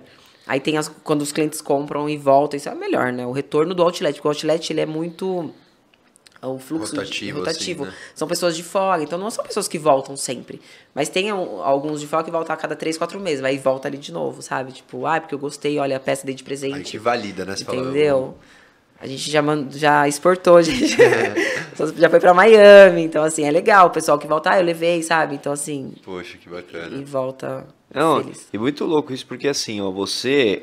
É, igual você falou, já identificamos isso aqui no bate-papo. Você joga duro, arrisca, vai para cima, né? Porque eu não tenho medo de arriscar. Então, mantendo no trabalho ali, é, na guarda, ainda fazendo, abrindo loja. E, cara, de verdade, parabéns, porque é tempo, é dedicação, não, não tem outro caminho. Mas ali, qual que foi o momento ali? Você foi para a segunda da Outlet, a terceira da Outlet, é, né? Isso. E aí, mais uma ainda, em menos de um ano, porque você abriu faz um ano do, do Outlet. O Outlet a gente abriu em maio, e em novembro a gente estava abrindo o bairro. E o que que tava te dando confiança para sair abrindo loja, assim? Na verdade, o... a, a loja do bairro foi mais a questão dos pedidos que, a, que os clientes ficavam pedindo para levar para o bairro, porque eles não desciam, com quem desciam, e a gente começou a mexer. Como eu tenho, tinha um estoque, quando eu fui abrir o outlet, eu fiz um estoque muito maior, investi muito mais, então a gente tinha estoque. E aí a gente pensou, vamos buscar. Se eu for lá e ver um ponto e tiver o ponto ali como foi das outras lojas, então é para ser. E aí a gente entendi, você já tem o estoque para trabalhar, vamos dizer assim. É, né? eu já tenho o estoque, eu ainda tenho. É, tipo, ah, eu quero abrir uma quinta loja, eu já tenho, eu não fico pensando, ah, vou ter que comprar tudo, entendeu? É que isso daí, pelo menos para dizer pra gente, né, a gente trabalha, o nosso core business é peixe, restaurante, é um dia, então o seu estoque ele não vence, não, né? Não, não vence. Acho outro, outro mundo, assim, de legal. trabalhar. E é legal porque assim, não vence, não sai de moda. É... é se sair dá pra você derreter e refazer uma Sim, outra peça, né? É, então assim... Até Faz isso, real? Sim. É prata, é prata. Pura, né? Como eu fiz isso prata. agora com a coleção de aliança, que a gente tava com uma coleção de aliança defasada no sentido de, de tamanhos e tal. E aí eu mandei pra fábrica e aí eles estão mandando modelos, modelos tudo novos. Isso que é, eu imaginei a diferença de trabalhar com semijóias e prata pura, né? É. Você tem essa. E é uma. É o que não perde valor acredito eu, né? Deve dar uma oscilada assim. Mas, mas... bem pouco a prata, Exatamente. ela dá uma oscilada. E assim, o custo, né? Porque, tipo, o ouro é 10 vezes mais que o valor de uma. Então hum. a mulherada hoje, ela, elas estão elas procurando mais a prata, porque ela é uma joia, é um metal nobre. Uhum. Que antes na cabeça das pessoas não, não era, até então era só ouro, ouro, e hoje as pessoas estão vendo como metal, como uma joia. Então o custo-benefício é muito melhor. Ao invés de você comprar um anel de ouro, eu tenho 10 de prata. Então uhum. a mulherada gosta de mudar, de estar tá mudando o look, então é bem melhor. E o no estoque ali que você falou, vocês têm um estoque central, então. Isso que deu com uma, uma das confianças para abrir outra loja, né?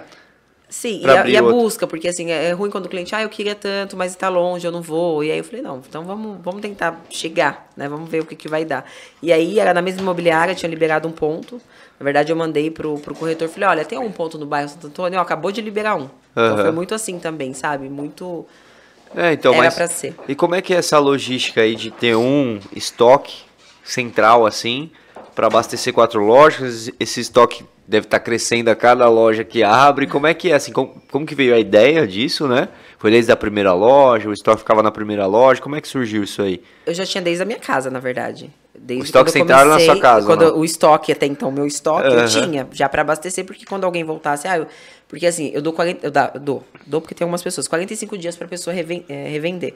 Mas ela podia vender tudo em 10 dias. Então, o que, que eu ia fazer se ela fizesse isso? Chegasse para mim, eu preciso de peças. Então, eu já tinha alguma coisa para mim. Lógico é bem menor. Uhum. Então, a gente só foi aumentando esse estoque para hoje a gente conseguir abastecer as lojas. Porque, ai, foi dia das mães, dia dos namorados. Eu não posso, acabar que eu vou fazer, vou pedir na fábrica, a fábrica tem fábrica que demora 5, 6 meses para me mandar. Então, não tem como eu ficar esperando. Eu tenho Entendi. que ter algo para repor as minhas lojas. Entendi. Hoje eu trabalho com estoque um pouco menor. É, eu tô mais, eu quero mais rotatividade. Então, assim, eu não tenho necessidade de também ter meu dinheiro parado, parado né? Mas eu não posso ficar sem. Uhum. Então, eu tenho um estoque legal para abastecer, para não deixar que falte. Ah, vendi esse final de semana super bem, segunda-feira a gente já repõe. Entendi. Que legal. E isso é muito interessante, essa daí que o Matheus até comentou, e eu fiquei nessa, caraca, realmente você pode refazer o seu estoque, né? Você pode derreter todo ele e fazer é, coisas diferentes. É que não é vantagem. É que é trabalhoso, é, né? É, não é vantagem, tem acaba custo, tendo né? um custo, tem uma perca, alguma coisa. Nas alianças, para mim, foi muita vantagem. Uhum. Mas assim, nas peças, não. Mas assim, modesta parte, eu escolhi uma a uma as peças. Você que escolhe? Eu que escolho. Hoje faz as compras, escolhe. Sempre foi, desde o início. Eu ainda não. É, é uma parte que eu não mandei. Não, não delegou. Não né? deleguei para ninguém ainda. Essa parte de compra. Eu gosto de escolher. É, todas as peças, eu escolho uma a uma. Tipo assim, detalhe por detalhe, essa eu quero, essa eu não quero. É até um pouco ruim porque a gente acaba puxando pro nosso gosto, né? E aí tem pessoas que são diferentes, enfim. E aí acaba. Mas aí quando o cliente pede, eu vou lá e abro uma exceção e busco uma coisa mais diferente, assim, que não é do, do meu gosto. Você é totalmente fora da curva. É. Isso eu não é, tenho que falar. Eu acho que eu sou. e qual que é o, o principal desafio, assim, você falou do estoque, pouco e tal, da gente, se você ter essa, esse giro, né, poder levar para lá, levar para cá, enfim. Mas qual que é o principal desafio, assim, de, da gestão, assim, de estar com quatro lojas hoje, assim, que você vê que fala, cara, isso é puxado? Meu maior desafio é os funcionários. Não que eles. Não, hoje, graças a Deus, eu, todos eles, estou super feliz. Mas de você ter a responsabilidade de falar, meu, eu, eu acho que vocês sabem disso, você lidar com essa responsabilidade. Gestão de pessoas, né? Isso, isso é muito complicado. E eu sou muito exigente. Sabe, assim, eu sou uma pessoa muito. Eu não sei se é porque foi tão difícil chegar onde eu estou e aonde eu quero chegar, que eu acabo sendo um pouco, às vezes, sabe, exigente, sou um pouquinho chata. tem que ser, tem que ser, né, meu? Mas assim, não com eles, né, com elas, que hoje a gente já tive vendedor masculino, mas hoje a gente tá num time só, só mulherada. Uhum. Não com elas. Mas de ser exigente, porque eu sei como é difícil, o quanto foi difícil. Apesar de muitas pessoas acharem que, nossa, hoje ele tem quatro lojas. Não, foi difícil, sabe? Foram 10 anos para eu chegar nas minhas lojas. E não tá sendo fácil até hoje, porque eu, eu busco. É, é muito difícil. Vocês sabem, a gente, quem tem é, comércio, quem vai para essa parte de empreender, é, é complicado. O que eu, uma coisa que eu queria perguntar, que eu acho que vai mostrar até pro pessoal isso daí. Quando você estava vendendo sozinha, que você comentou lá, chegou a vender 10, 12 mil. Às vezes, não, não sempre, mas às vezes, nessa época, você ganhava mais do que tá com algumas lojas e um monte de problema. Sim. Ou eu tô errado? Sim. E aí eu já cheguei a pensar, eu falei, meu, não, eu não preciso disso. Era quando eu tava sozinha, tava ganhando mais. É, porque assim, eu falei, meu, eu sozinha ganhava X, meu pagamento, não sei lá, tipo, não, acho que eu não preciso, não. Só que aí, há, um, há três meses atrás, resolvi abrir meu estúdio agora de, de Body Piercing. É, eu já faço perfuração há muito tempo. Aí fui inventar, porque cliente gostava, tipo, queria que eu tudo furasse, de tudo também. de prata. É. é, pra perfuração eu uso titânio, né? Porque é melhor cicatrização. Mas é pra quê? Pra fazer toda uma harmonização na orelha da cliente. Às vezes a cliente chegava lá com o brinco torto. Ah, Eliane, eu sei que você arruma, você arruma pra mim? Eu falei, então eu vou formalizar pra deixar a orelha das clientes mais bonita. Mas assim, aí eu pensava, eu falei, meu, vou ficar só com o estúdio, que eu ganho muito mais. É só eu, não, o estúdio financeiro não se envolve, é só meu, não tem nada a ver com as lojas. Brincando, porque é muito difícil. Uhum. É, então, mas isso que eu ia falar que eu acho mais legal, que até a gente estava hoje, estava conversando com a equipe também, eu faço parte do, eu faço RH, eu adoro gestão de pessoas, é muito complicado, mas eu adoro particularmente. Quer fazer um Não, tem pergunta aqui que eu quero que você responda depois. Mas meu, é justamente isso. Tipo, às vezes é isso. Quando a gente tava lá no começo, para mim, se for ver, era mais conveniente continuar. É. Você não tá fazendo isso só por você. Você tá fazendo isso por causa dos seus clientes, dos seus colaboradores, de todo mundo que tá envolvido nesse contexto. Sim. Então acho que um dos papéis que é muito difícil, mas para estar tá conseguindo montar um time é passar essa visão pra galera. Gente, eu não tô aqui por mim, eu tô aqui por todo mundo. E todo mundo é muito importante pra gente estar tá conseguindo chegar naquele objetivo. É lá. o que eu falo para elas agora o tempo, agora mais. Eu não, eu, assim, o meu problema é que se tiver um, uma pessoa meio fora da curva, eu já não consigo, um, tipo, me conciliar com todas. Eu já meio que me isolo, sabe? E hoje, graças a Deus, é o que eu falei, a gente fechou uma equipe tão legal que aí agora eu tô aparecendo até com elas, sabe? De, uhum. tipo, de elogiar quem tem que elogiar, de conversar, de estar tá ali mais presente, porque eu não conseguia. Eu me isolava. Às vezes, por causa de uma pessoa que você vê que não estava levando a sério, que não tem noção de como é difícil você ter tudo isso que você está tendo, criando, buscando, e a pessoa simplesmente, tipo, Perfeito. Sabe? E hoje você tem no total uma equipe de quantas pessoas? Mais ou menos, assim. Não tem que contar. Ah, não, mais, mais ou menos. Mais que 20, menos que 20. Não, acho que dá umas. A gente tá com umas 12, 10. Você tá esquecendo alguém, hein? Ó, não, não tô brincando. É, mas é mais ou menos isso, porque assim, as lojas de rua a gente trabalha com uma vendedora. Uhum. Né? Aí tem o do outlet, que tem mais, aí tem do o financeiro e a gente tem do estoque é, hoje eu levei minha mãe, hoje, agora minha mãe está lá também na parte que ajudando a gente no, no interno lá da loja. Obrigado. Mas é isso. Acho que é umas 15, no, menos que 15. Não, menos que 15. Menos que 15. Tem, é, é para quatro lojas não é um número bom, né? Assim, de, de pessoas envolvidas, né? É que acaba tendo mais pessoas, é o que eu falo, né? Às vezes tem pessoas, amigas, tipo, mais que envolve que a gente está quase como funcionária já ali. Porque assim. Você pra... tem uma rede de apoio grande, tenho, né? Pelo que você tá tenho. falando. Para eu chegar onde eu cheguei, eu tenho uma rede bem grande que eu tive, Legal. tipo, de, de apoio, de, de amigas, minha família, muito. E, e, eu falar em casa, por curiosidade. Você tem apoio também? Se envolve, não se envolve? Na verdade, o meu marido, ele é funcionário público também. Ele já não é do ramo de comércio, as coisas. Então, assim, ele é. Não, Nem se envolve. Não, não se envolve. Ele não, go não, é, não gosta, não se identifica, né? Então, não, é. tipo, ele prefere. É perfil, é muito perfil é, aí também. Então, não se envolve. As decisões são todas minhas, eu que sou a louca mesmo, né? Imagina ele vendo, né? E, e hoje, das quatro lojas, assim, a gente fala de outlet, fala ali do. de Louveira, né? De Tupéva. Qual que é a que mais fatura hoje, que está mais é, desempenhando, a que está hoje voando ali, que está girando estoque pra caramba? Ó, até então tava com a, com a Louveira Centro. Tava mais. Mais que o Outlet Premium. Mais que o Outlet. Doideira. O Outlet ainda não tá. Performando. Não, ele tá, é o que eu falei, tá engatinhando ainda. Mas é interessante tá... comentar disso, que o pessoal acha que às vezes é só abrir um lugar como esse, é que, né? É que na verdade o Outlet ele vende mais. Só que o problema é que o custo dele é muito maior. É vitrine, igual eu falei, mais vitrine. Tipo assim, um aluguel do outlet, eu alugaria três pontos e montaria três lojas, entendeu? Então, assim, é essa a questão, a gente falar de lucro. Uhum. Então, assim, é, oscila muito entre Tupéva e Louveira. E Tupéva ficou, tipo, seis, sete meses ali, sem bater meta, e agora há dois meses, tipo, entendeu? Então, assim, mas essas duas que acabam Uhum. Tá perguntando que ele quer saber onde a gente vai abrir a próxima loja do restaurante. Ah, é? não, mas é assim, é porque eu tô perguntando porque justamente imaginei que ainda não era o outlet que não, vendia ainda mais. Não. Mas porque é uma percepção, né, que a gente tem que falar, cara, outlet, tudo que abre ali deve bombar. Eu achei né? isso. Eu falei, nossa, é. de gente que passa ali na frente. Eu tinha isso. Eu acho que o meu maior erro foi não fazer aquele estudo, sabe? Foi na, na, na emoção. Eu agi na emoção abrindo o outlet. Então, assim, foi muito na emoção. Meu, eu vou ter uma loja no outlet premium. E assim, mas está sendo um, um, grande aprendizado. Exato. Porque o que eu estou aprendendo com aquela loja, daquele outlet. É... Aprendendo como? Com os perrengues, né? Com os perrengues. Só porrada ali, só porrada e... Então, mas isso é um pouco só um ponto interessante que é a emoção que você falou, né? Não tem jeito, tem hora que empreendedor, empreendedora também age com emoção, né? Mas imagina, eu sempre quis, aí tô buscando mais de um ano tentando, tentando, tentando. Ó, agora, eu vou falar, não, não é o meu momento, eu não sabia se era, eu, eu tinha que arriscar. Entendeu? E realmente, talvez não, não fosse o momento, mas talvez fosse. Só que eu tenho que passar por, por tudo isso. Acredito que ainda estou no processo de adaptação, de chegar e. Eu acho que, meu, é isso. Tipo, a grande maioria dos empreendedores que eu conheço, tenho mais contato, foi o que você falou um pouco antes. Ah, como que foi a loja de Louveira? tava vindo para Vinhedo, encontrei uma sala ali, era aquela. Tipo, a gente vê, ah, estudo, geografia, tal, tal, tal. A grande maioria, pelo menos que eu conheço, meu, é cara e coragem. Exato. E óbvio, aí vai puxando algumas coisas sem muito mimimi, sabe? É, isso tipo, eu porque senão, senão o trem passa e você perde a oportunidade. Foi o que aconteceu com o Outlet. Falei, se eu não for agora, e aí eu falei, se eu tivesse feito lá no futuro, eu falei, nossa, e se lá atrás eu tivesse aberto, como ali para ir para um outro lugar, porque eu sei onde pode dar já, tudo bem, tá tudo certo, mas eu fui, entendeu? Então, assim, mas eu ainda acredito que ali a gente tá há pouco tempo, tem um ano, a gente tá consolidando a nossa marca ali, as pessoas estão conhecendo a marca. E eu acredito ainda no Boa. potencial.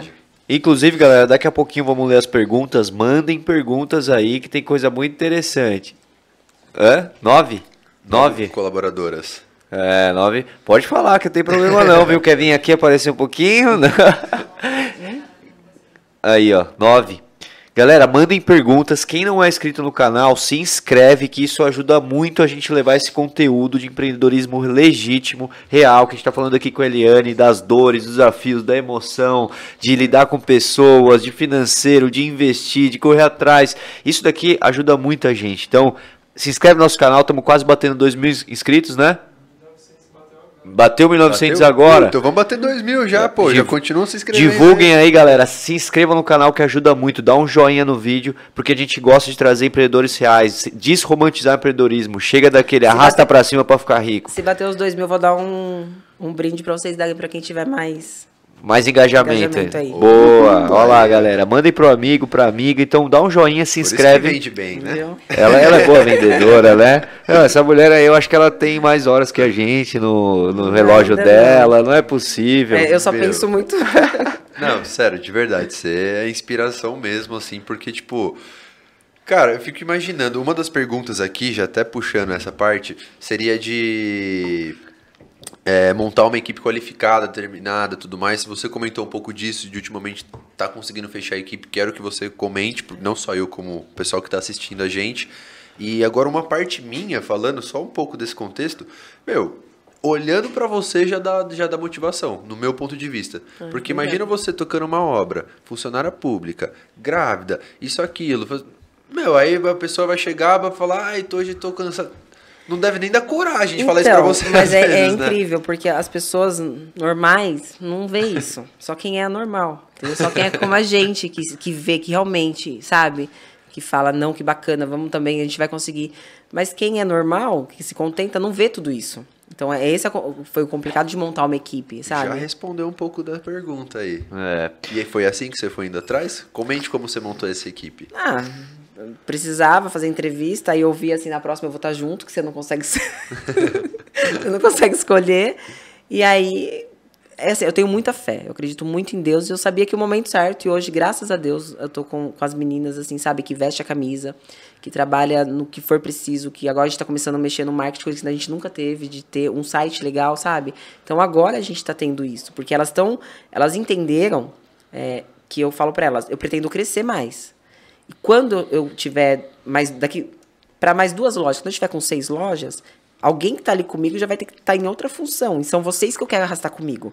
Então, assim, se eu permanecer aqui, ok, mas é o que eu não quero. Mas se eu subir, são vocês que vêm comigo. surgindo novos setores, a empresa vai crescendo. E é isso que eu quero. E elas entenderam que se crescer, elas vão ter para onde ir. Então, assim, quem cuida hoje, as vende, vende, duas vendedoras que cuidam mais ali do marketing que resolve, vai ter uma sala do marketing. Essa é a minha intenção. Então, elas vão para o marketing e contratam outra vendedora. Ah, uma vendedora que sai- se sai muito bem, que ela manda bem nas vendas, vai ser uma supervisora de, de vendedoras, entende? sabe? Então, eu tenho esse, essa visão.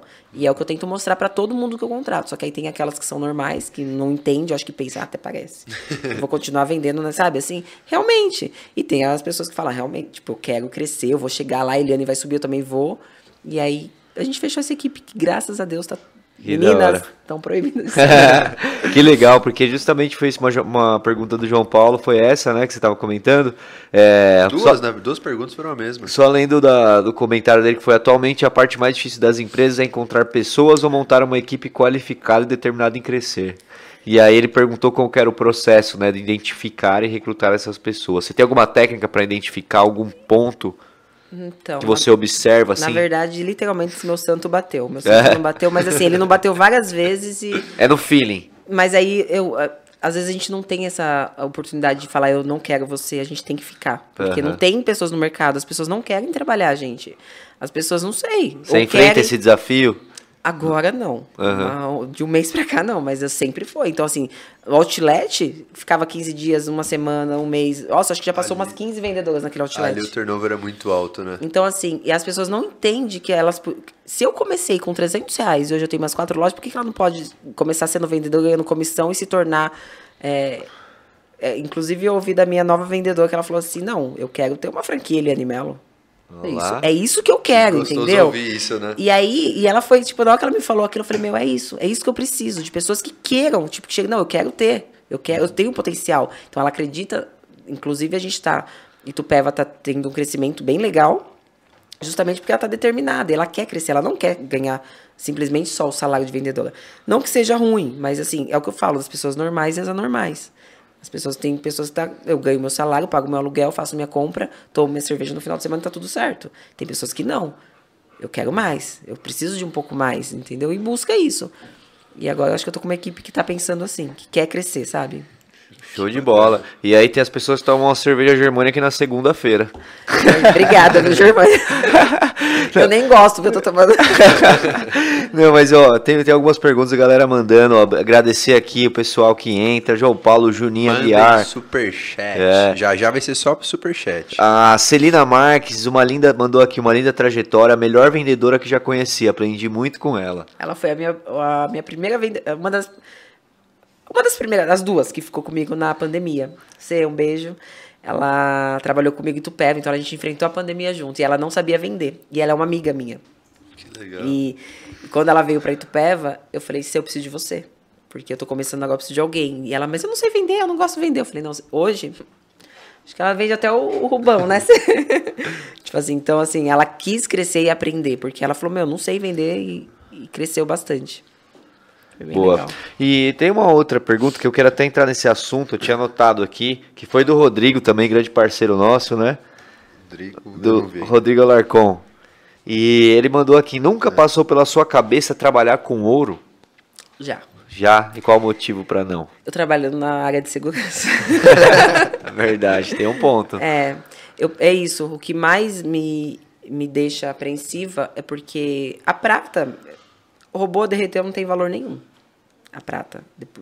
O ouro não. Roubou, derreteu, pessoal. Então, assim, é mais para essa parte ainda de segurança mesmo, de pensar. Mais visado. É muito assim. visado o ouro. Mas como assim? A, a, prata, se você derreter, perde valor, ela.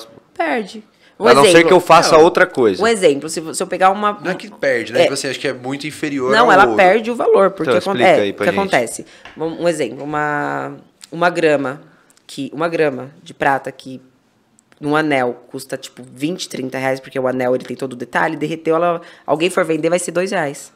Entendeu? Entendi. Tipo assim, aí cai, porque a pessoa vai pagar muito barato, ainda mais se for uma coisa tipo de. É, não, o que eu quis dizer é que, tipo assim, não é que ela perde, né? Tipo assim, só que o valor fica muito, muito inferior. Abaixo. Porque eu já vendi coisa de prata. Tipo, é, ela, que eu ela, tinha, é... eu vendi por quilo, só que é o que você Muito. falou. Você vai chegar lá, você, às vezes, sei lá, uma corrente, sei lá, se você pagou 300 reais, o cara vai querer te dar 20, 15 reais, 30 Então, mas 20. então a prata tem muito mais valor no for, na forma na que forma, você dá. na joia. Porque é um metal nobre, que ele não oxida, que ele é pra vida toda, que o cuidado que você tiver.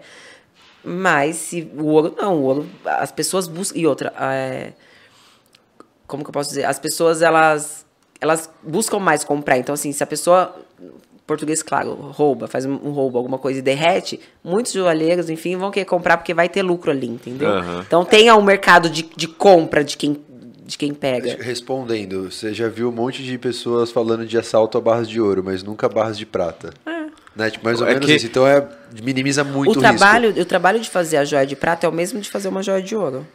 Só que é o que eu tô falando, o ouro, o, o, o comércio, né? É muito maior. Então as pessoas têm quem compre de, de quem rouba, entendeu? Uhum. Então é uma logística muito, por isso então, que tipo, tem muito. Tipo assim, o ouro em qualquer é, formato, vamos dizer assim, não, em qualquer forma dele, tem, mantém tem, o valor, é né? É o mesmo valor. Uhum. A, pratica, a, a, grama é praticamente o mesmo valor. Ele derretido e ele na peça. Acho que deve ter um valorzinho, só que é... Mas, então, é, mas... é, mínimo, se você for ver, é, é, quase a mesma coisa de você... Mas aí você achava, acha, acha arriscado você trabalhar com ouro, é esse o motivo? Eu acho, eu acho, eu acho que eu, eu, além de ser arriscado, eu colocaria a minha equipe também em risco, ainda mais porque a gente trabalha em lojas de rua, entendeu? Se fosse uma rede só de loja em shopping, legal, é mais tranquilo, apesar de uhum. ter, né? Mas por ser lojas de rua, a, que nem algumas que ficam sozinhas na loja, eu acho que eu acabo colocando em risco é. também. Que legal, cara. Bom, interessante saber isso. Porque até era nesse assunto que eu ia entrar, quer ver? Eu tinha até anotado aqui para te perguntar. Mas do que? No sentido, hoje você trabalha com. É prata 9... 925. 925. Quais são as diferenças das pratas, assim, para o leigo mesmo? Assim, eu conheço um pouco, mas queria que você explicasse quais são as diferenças da prata, por que vocês trabalham com essa prata? A prata 925 é a mais popular, falando assim, né? Que uhum. todo mundo na verdade é a liga, porque a prata ela é, ela é um metal muito mole. Então ela precisa de uma liga ali de, de latão, de outros metais para dar uma liga nela. Então por isso que ela é 925. Ela, ela tem aquele seu 0,75% de de outros é pureza, metais. Né? É, a pureza, pureza da, da prata. prata. Aí tem a prata mil. Mas falar para você trabalhar com uma prata mil hoje, num, um brinco, exemplo, uma argolinha de clique ela não vai suportar o clique, porque ela é muito mole, vai, de, vai tipo... Eu nunca vi, eu é, acho. É, também tipo, não, a prata 9, pura. 950 e 925, é. normalmente nas correntinhas aparece, né, tipo Isso, a pureza. porque a, se ela for pura, a maioria das pessoas depende a joia, depende o, né, o modelo, vai estar tá enganando, porque não tem como dar a liga para ela ficar um, tipo uma, uma peça um pouco mais dura, enfim. Inclusive é mais no brinco de argola, que ela tem o clique, né? Uhum. Então a prata mil, ela vai ser muito mole. Então quando você fizer a, a o ganchinho vai amolecer. Então não tem como. Entendi. Então, assim, a prata, ele tem esse nome que é a porcentagem de, de pureza dela. Isso. Entendi. É a, porcentagem. E aí, se chegar numa mil, ela não consegue, não tem uma propriedade para ficar firme. Depende a peça. Uhum. É o que eu falo, depende a joia. Tipo, o anel talvez dê, é, Então, mas aí depende do anel, vai amassar com muita facilidade. Entendi. Porque ele vai ser mais mole. Mais, então, tipo, o metal... Tudo ah, um pingente, talvez uma corrente, ok. A prata mil. Uhum. Mas aí, depende do anel. Se ele for um anel mais fino, é, ele não vai dar essa sustentabilidade. Mas sabe? é utilizado? Nunca vi particularmente assim essa prata mil. Tem, tem. Mas assim, geralmente as fábricas fazem muito também. Elas fazem a prata 925 e elas dão banho mil. Entendeu? Hum, então é uma joia rígido. pura. Não, para ela ficar. Porque a prata mil ela é mais clara. Um pouquinho é mais clara. Uhum. Com a 925 é praticamente a mesma coisa. Mas assim, é, aí eles acabam dando esse banho só em cima da própria prata, para manter. Aí algumas pessoas vendem como se fosse prata mil, mas não é a prata mil, é a prata 925. Entendi. Que interessante. e, e você comentou. Vou perguntar tudo quando for comprar alguma coisa agora de prata. e você comentou que o valor da prata, né, tá mais ligado ao formato trabalho que é Isso, é feito trabalho. em cima, né? E qual foi assim a, a, a, mais cara que você já trabalhou assim, tipo, puta, esse aqui é, porque é muito mais do trabalho de quem faz, né, do que realmente do material em si. Na verdade, eu trabalho com a, a minha coleção assim, ela é a partir de R$19,90. Eu trabalho com peças a partir de R$19,90. A mais cara que eu tenho é na faixa de 1.200, 1.300. Eu ainda não. Eu teria, eu tenho como, tipo, tem peças maravilhosas que eu poderia estar muito mais cara. Mas eu tenho esse público que eu acho que dá pra gente ter um, uma coleção legal, com preço bem bacana, para você ter mais opções. Então eu não preciso ir tão, tão longe. A mais cara que eu, feminina, a, a Riviera, que é uma que é cheia de, de pedrinhas de zircone toda. Uhum. Ela é uma das mais caras, na faixa de 600, 700 reais. E a masculina, por ser mais pesada, aí eu tenho a, a corrente masculina, tem uma pulseira que está em torno de 1.200. Uhum. É, é as mais caras que eu tenho. As minhas peças são todas... Eu posso até trabalhar abaixo até mil. Até mil reais. Mas você pensa muito no giro também, né? Para vender, repor, vender, você não, não pretende trabalhar com uma margem muito alta, né? É, é porque, na verdade, a joia em prata, ela não o que leva a uma, uma, um, esse anel, um exemplo, esse anel custar dois mil reais, vai ser a marca dele. Porque a prata e o anel vai ser o mesmo. Então, eu, eu, eu poderia, algumas peças que são mais trabalhadas, falar, não, eu posso vender esse, esse anel a 300 reais. Mas não tem lógica, se eu pago o valor, eu estou ganhando em cima, sabe? Então, eu quero ter rotatividade, eu quero que as minhas clientes tenham acesso a ter uhum. tudo isso. A poder comprar um anel bonito e não pagar pela marca, pagar pelo produto de qualidade e que, que vale a pena, entendeu? Então, eu poderia, tem peças que são maravilhosas que tem gente que fala, não, não custa só isso. Custa. Mas é, bacana, é, é nome.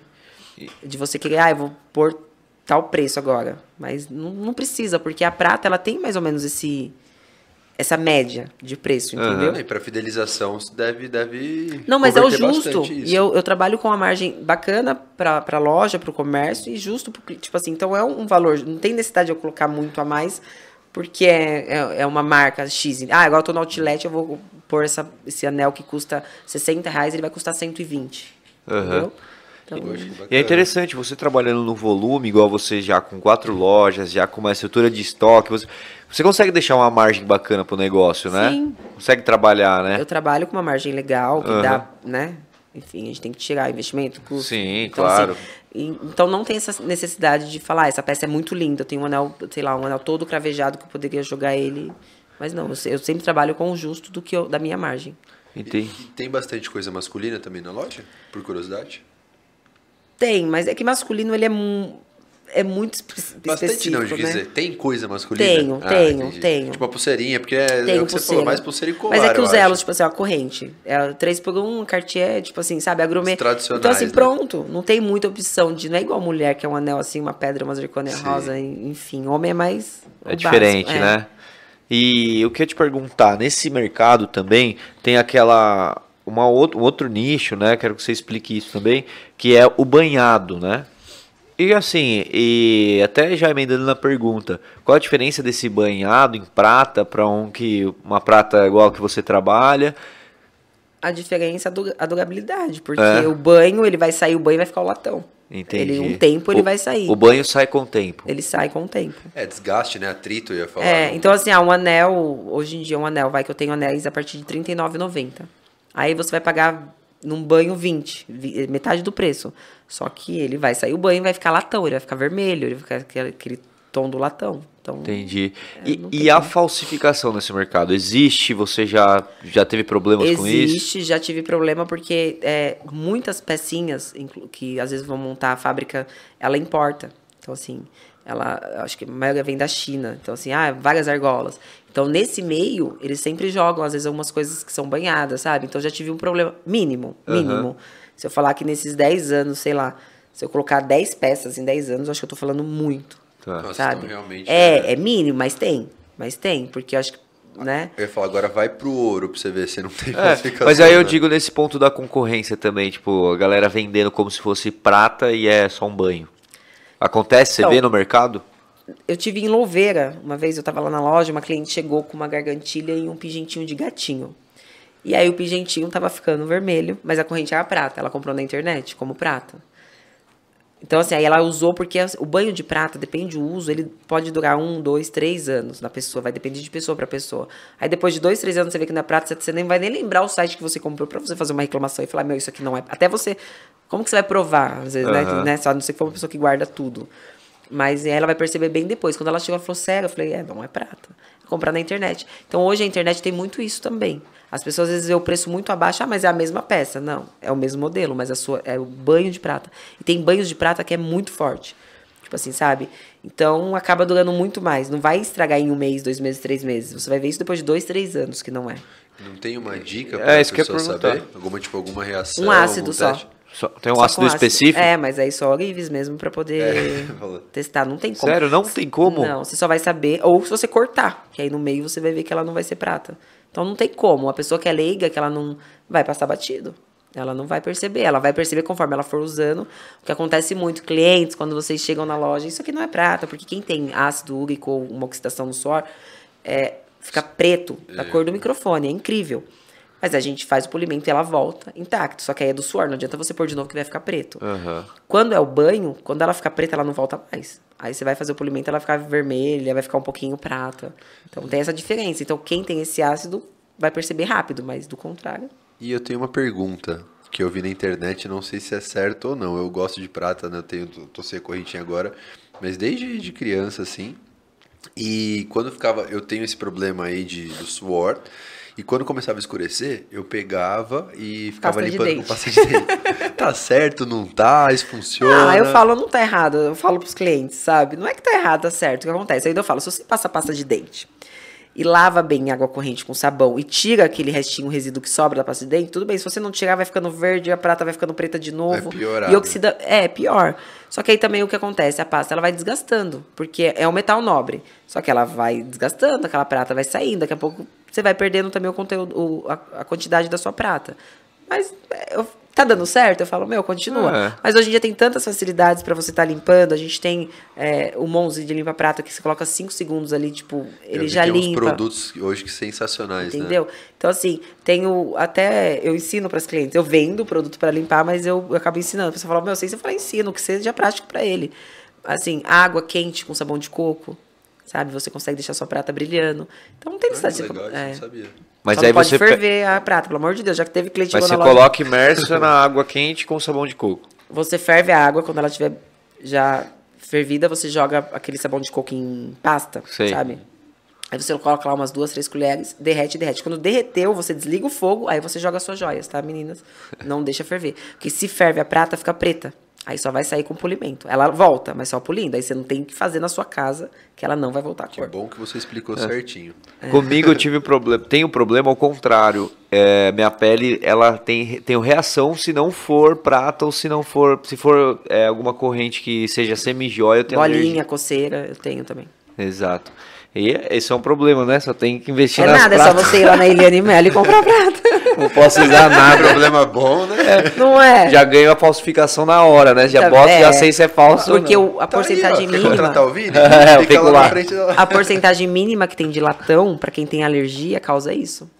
Mas apesar que. é, é, tipo, tem pessoas que não podem nem usar prata, justamente por isso, porque ela, ela é tão sensível, tão alérgica, que aquela porcentagem mínima que tem na liga dá coceira. E é muito comum isso, né? Não. Não? Não, não é comum, não. Não? É bem pouca a porcentagem de quem não, realmente não pode usar prata. Ah, é aquela tá. que tem uma alergia muito. Tem pessoas que têm alergia, sabe, até bot- botão, esses metais. Então essas Sei. pessoas são mais sensíveis. Aí. Mas é bem difícil, pessoas que não podem usar prata. Que legal, nossa. Isso que- prata. Mais É barato. ótimo, né? Não, show de bola, galera. Tem mais pergunta aí? Ó, pra galera se inscrever no canal, pra gente bater 2 mil seguidores aí no YouTube, que vai ter surpresa da Eliane Mello. É, vou dar um brinde aí, hein? Até o pessoal, se for da região aí, a Cato também vai dar um brinde que o patrão liberou aqui, ó. Cadê? Cadê o patrão? Mas, muito legal, estamos aprendendo muito aqui com você hoje. Já estamos caminhando aí também pro nosso encerramento. Mas eu queria te perguntar, assim, hoje, qual é o produto que você mais vende, assim, lá nas lojas no geral? Ou muda de uma loja para outra também? Puta, Muda. Outlet vende muito isso. Muda. Vai falar prata. Não, muda muito.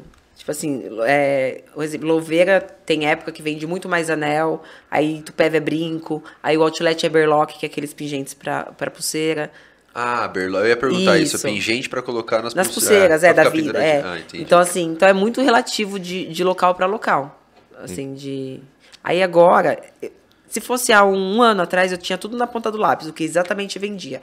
Hoje eu teria que buscar uma relação, mas eu Sim. sei que, que tem lojas que vendem mais brinco, mais anéis. E muito de época também, né? Dia dos namorados, exemplo, É. deve sair mais colar, Tem né? mais conjunto, também, né? Dias dos Namorados é mais conjuntinho, Aham. sabe? Mais Não tem isso aliança. de tendência também?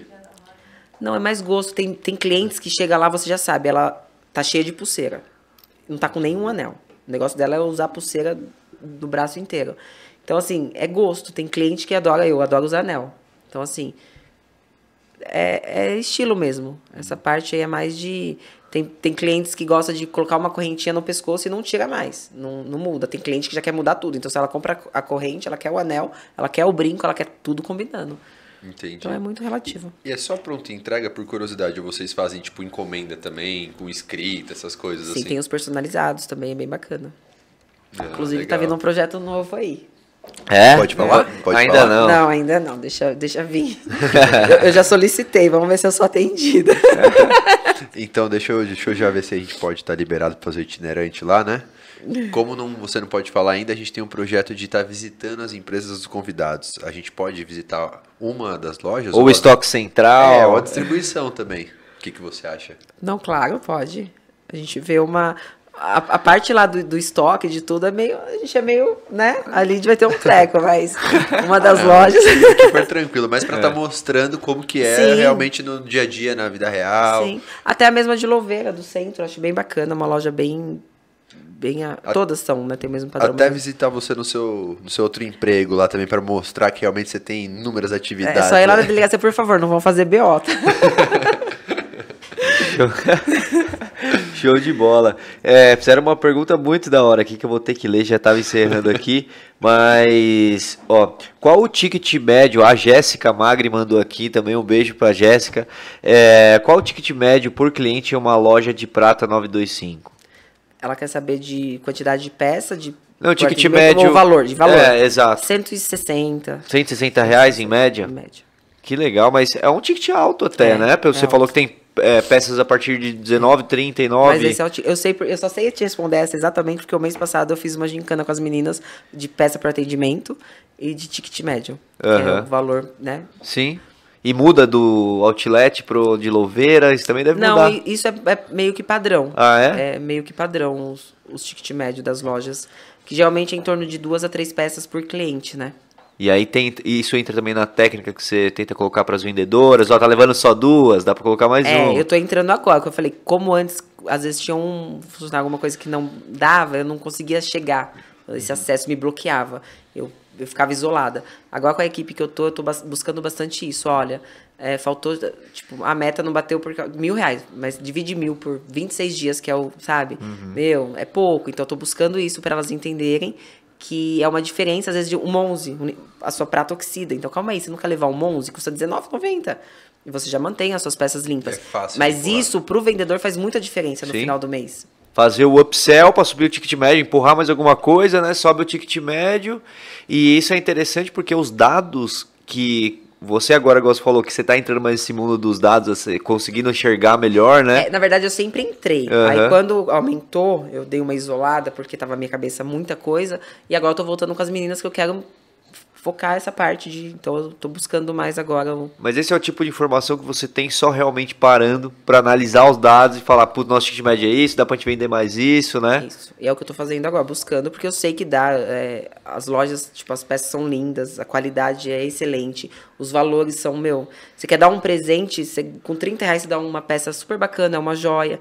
Então, assim, dá pra gente trabalhar legal essa parte com as vendedoras, pra elas mostrarem pros clientes também que, que tem como Aham. você dar um puta de um presente baratinho. Não, e outra, loja, comércio, vive de venda, não tem jeito, né? Então precisa tá na ponta ali, o vendedor tá ciente do que ele precisa ser, fazer, né? E confiar no que ele tá vendendo. Porque assim, eu confio porque eu dou meu meu nome. Então eu sei exatamente o que eu compro. Eu não vou pôr algo na loja que não seja legítimo. Só que eles precisam entender isso porque os clientes duvidam o tempo todo. É incrível. O ser humano é, o ser humano é assim, né? Então ele entra lá duvidando. Mas é prata mesmo? Nossa, mas esse brinquinho R$19,90 é realmente? Então assim, e eles têm que ter confiança, realmente é. Tem como você ter uma joia com preço acessível, entendeu? Manda esse podcast pra eles depois. É, vai ter que mandar ali, vai Baita treinamento aí já. E hoje, o que que você mais fala para suas vendedoras lá? O que você mais pega no pé? Meu, é o que eu uso foco, tipo, é para venda. Na verdade, o que acontece é mais, elas são ótimas vendedoras, sabe? Não tenho do que reclamar nessa questão. Mas é mais essa, essa questão de trabalhar o cliente, porque assim, tem clientes é, baixo, médio e alto, né? Mas assim, não no sentido financeiro, de, de custo, porque tem gente que chega lá, ela tem a cabeça, não, hoje eu quero comprar só um anel. Mas tem aquele cliente que quer comprar, e aí você ter esse desbloqueio de você falar, não, calma, eu vou mostrar, eu sei o que o cliente quer. Então, assim, o que eu mais pego no pé é que tem como trabalhar o cliente para converter melhor uma venda. Às vezes o cliente quer levar, mas ele fica até meio inseguro, porque ele fala, ah, acho que ele não quer vender, né? Porque tem cliente, tem cliente que é assim. Então eu pego mais no pé delas, meu, vocês têm potencial em questão de vender, de atender o cliente melhor, ser mu- muito melhor no, no sentido de, de atendimento, de mostrar mais peças, de, de chegar num resultado final legal. Não ser uma atendente, ser realmente uma Uma vendedora. vendedora. Né? Porque os clientes buscam isso. Eu falo porque quando eu entro numa loja e não sou bem atendida, eu saio. Eu não assim. compro. Entendeu? Porque assim, não ter o medo. Eu falo, não tem que ter medo do cliente. Porque o que vai acontecer? Se o cliente chegar pra você e falar que não quer, ok, né? Eu só vou levar isso, você vai lhe vender só isso. Mas às vezes o cliente ele quer ir mais além. Só que ele precisa que o vendedor auxilie ele. Que então, assim, sabe? Leve ele no caminho aonde ele quer chegar. Porque tem, nem todo mundo chega lá e fala, eu quero isso, isso, isso. As pessoas entram lá indo com dúvidas, entendeu? Não sabe o que quer. Aí eu entrei. E se entrou na loja, porque assim, as- todas as minhas lojas, elas não são de fluxos rotativos, de entrar, ver e sair. Entrou é porque quer comprar. As minhas lojas são desse, desse, desse formato, todas. Então, se a pessoa entrou, é muito difícil ela não comprar. Show de bola. E Só tem mais uma aqui que eu quero ler. Eu quero até entender o que, que é isso. O teste do gelo tem fundamento? Você sabe o que, que é teste do gelo pra praia? Explica aí que mandou esse Ah, comentário. explica pra mim. É, também não tô sabendo. E a outra é, tem valor é, diferente? É, as lojas que estão em uma cidade diferente, uma que tá em shopping, uma que tá em rua, mesmo valor é... O mesmo valor. Parabéns, É. hein? Eu, eu já ia já na de, do bairro ali que eu falei, o Outlet não. deve. A única coisa assim que o outlet ele tem as peças que às vezes não tem mais nas lojas. Tipo, a gente tá mandando porque por ser outlet mesmo, então a gente vai mandando algumas peças são coleção que é, tipo passou, sobrou uma, duas peças, então a gente manda para outlet. Mas inclusive, se você comprar em qualquer loja, você consegue trocar em qualquer loja, porque é o mesmo valor. Legal. É, é muito interessante. bacana, você acaba cara. criando uma rede mesmo unificada, né? É. Você pode fazer as... E você pensa em franquear até? Quem sabe, né? Eu já- já sonhei com isso. eu penso. Eu pe- é que que ela assim, ó, não pensa, Vini? Na verdade, eu penso em tudo, né? A minha cabeça não para. Mas é que uma franquia é bem, né? É mais complexa do que imagina. Ah, eu vou lá, vou montar uma loja e vou dar pra você tocar. Não é assim, tem todo um processo pra ser uma franquia. E ainda, mas é um projeto. Tem potencial, né? Tem. Boa. Mais alguma coisa? Vai lá, mano. É. Só, só comentar aqui que a Celina mandou, ela já vai vender pra eles. É, tá quase isso mesmo. é uma baita É. vendedora. Ó, do gelo veio aí que responderam. Ó, do gelo mandaram aqui. O gelo derrete mais rápido com uma peça de prata verdadeira em cima do que sem nada. Sabia não? O gelo em Eu cima. não sabia disso, vou fazer um teste. Você colocar a prata em cima do gelo, pelo que eu entendi, o gelo derrete mais rápido. Se você testar, marca o arroba É. tudo é negócio lá que eu fiquei super curioso que eu, Eu vou fazer o teste e vou marcar também. vocês. É porque isso? assim, é- eu Acho vou. que é isso. Será que se eu pegar uma semijoia funciona? Que eu não tenho prata banhado, então eu vou ter que pegar uma semijoia, deve ser a mesma coisa. É, marqueteira, né? Ela, Não, é. apanhada ela não tem, é só... Não, é verdade. eu- mas eu não tenho, mas eu tenho semijoia. Então eu vou pôr a semijoia pra ver. Mas eu desconheço. O que eu sei, assim, pedras naturais, que são.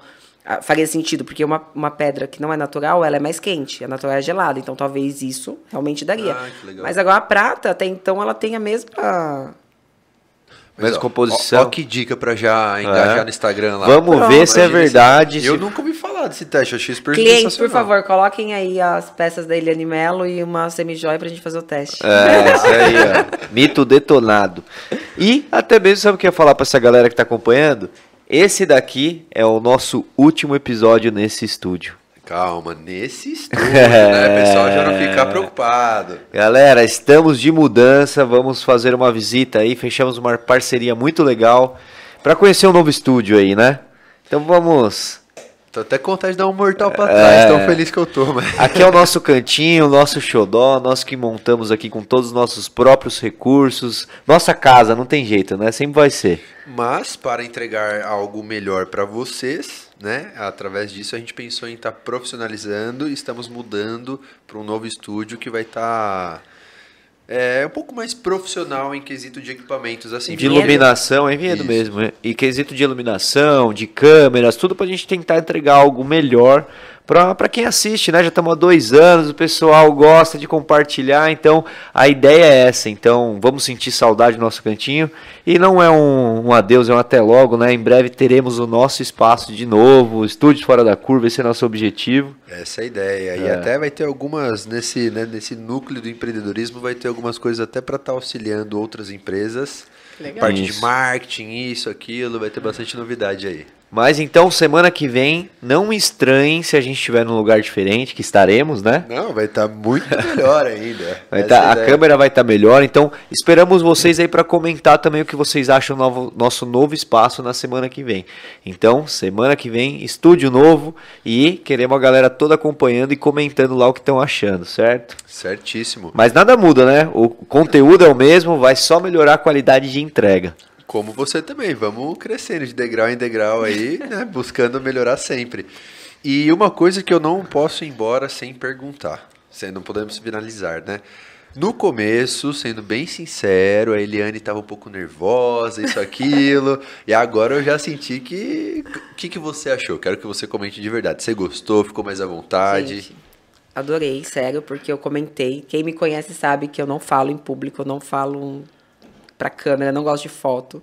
E realmente eu cheguei bem apreensiva, falei, meu Deus, e agora, né? Mas foi super bacana, me senti super à vontade. Germânia. é nada, eu tomei pouquinho, nem a questão da Germânia. Da Germânia, não, do chopp, do álcool. Mas assim, super à vontade. Parabéns pelo programa. Obrigado. Amei. Faz uma hora e meia que a gente tá aqui conversando. Sério? E eu amei, eu nunca você. tinha dividido essa minha história. As pessoas, só sabe as pessoas que realmente estão do meu lado. As pessoas não sabiam de realmente como eu comecei. Eu nunca tinha contado isso. Que legal. É... Fico mais feliz ainda, é. porque, sério, é sua história, vez. tipo, pelo menos nesse estúdio, acho que a gente conseguiu encerrar com chave de ouro, que, Exato. meu, sua história é sensacional. Obrigada. Eu tenho uma filhinha, então, meu, parabéns, porque tocar negócio, grávida, com filho, isso, aquilo, outro emprego.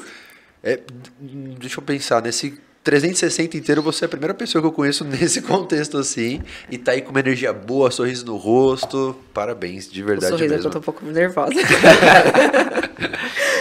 Mas tem algum recado que você queira mandar para quem a nossa audiência é muito quem já tem um negócio ou quem pensa abrir um negócio e ainda está naquela dúvida. São esses dois principais que nos acompanham, né? Quem quer comprar uma joia é, também, né? Mas assim, que dica você dá, assim, pelo todo o seu histórico, sua caminhada, por tudo que você já passou, por todas as decisões difíceis que você teve que tomar para chegar em quatro lojas hoje, está no Outlet Premium.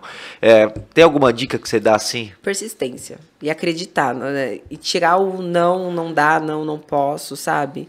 E quando você acreditar, buscar realmente e ir até o fim. Tipo, não desistir porque de início tudo é difícil. Então as pessoas acham que, ah, mas eu comecei tem um, dois meses, é o que a gente falou no começo, não vai dar certo. Não vai dar certo. Quer dizer, não vai dar certo. É, é, é só você não desistir e acreditar, sabe? Então, as pessoas que querem começar, algumas mulheres me procuram até para revenda tal. Esse medo, esse bloqueio, ah, eu não posso. Não, você pode. Então, acreditar. Eu acho que o acreditar em si é fundamental para qualquer negócio. E se você não, não acredita em você e você tem dúvida, nem comece. Sabe? Então, assim, se você acha que ah, vai dar errado. Não, se der errado, aí depois a gente vê o porquê deu errado e, e muda no caminho. Mas não pensa dessa forma. E é isso. Começa vai, seja fora da curva. Vai que e para quem já tá e pensa em desistir, é que o processo é lento mesmo, não é fácil. Não, não tem nada, não tem sucesso sem, sem o processo, né? Sem a dor, é difícil, dói, te leva porrada. Tipo, mas é não desistir, é ser persistente e acreditar. Show. Show de bola, mandou muito aqui na, na última resposta. E, pô, agradecer todo mundo aí que comentou, teve uma participação no chat super legal hoje, galera mandando. Não dá para ler todos, igual a gente falou, mas ficamos muito felizes de ver uma participação aqui. Galera, se inscrever no canal, ativar o sininho, ajuda muito a gente. Agradecer muito, Eliane, pelo bate-papo. Obrigado aí pela Eu sua, pela sua presença. A gente sabe que, que a vida é corrida, empreendedorismo é corrido, dedicar o tempo para vir aqui para motivar outras pessoas, que isso é intuito. E mais uma vez eu que agradeço, porque como eu falei, eu nunca tinha aparecido. Não, então para mim está sendo uma experiência. Mais, viu? Você fala muito bem. É, tá sendo uma experiência muito bacana para mim, porque foi a minha. Então, assim, vai ser aquele primeiro podcast, aquela primeira imagem que a Eliane sabe. Então, para mim também tá sendo muito bacana e tá sendo uma nova etapa na minha vida, porque eu realmente eu só vivia ali atrás, sabe, nos bastidores, no estoque, em compras e escondidinha. Era, era eu Eliane. Eu gostava de, de ver as coisas funcionarem, mas ali, sabe? E para mim foi uma experiência muito bacana estar aqui hoje com vocês. Obrigada pelo convite. É, é isso. Tamo junto. Muito obrigado. Agradecer mais uma vez a Germânia, nosso patrocinador oficial, que incentiva aqui, ajuda a gente a é, fomentar empreendedorismo na região, é, trazer mais negócio para nossa região e levar conteúdo empreendedor legítimo para a internet. Germânia tá com a gente, fechadona. Vai ter episódio especial lá, uma vez por mês. Temos mais dois lá gravados que a gente vai fazer, né? Lá, especial. Se precisar de figura. Aí, ó, vamos, vamos chamar. Pessoal da Bloom Gift, Vila Nobre também. Exato, que estão com a gente. E o que eu ia comentar também, pessoal aí que é novo, é, não esqueça de ver os outros episódios. Já estamos no 82 episódio, já são mais de 80 que a gente chama convidados fora da curva toda segunda, 7h37, batendo papo. Então você que ao gosta. Ao vivo. Exato, ao vivo. Você que gosta de podcast, gosta de conteúdo legítimo, real, pessoas reais, contando histórias reais. Veja os outros episódios, tem muita coisa bacana aí. Certo? Certíssimo. Então é isso. Valeu a produção. Falta uma coisa só, né? O que, que falta, Vitão? Ah, gosta de comida japonesa?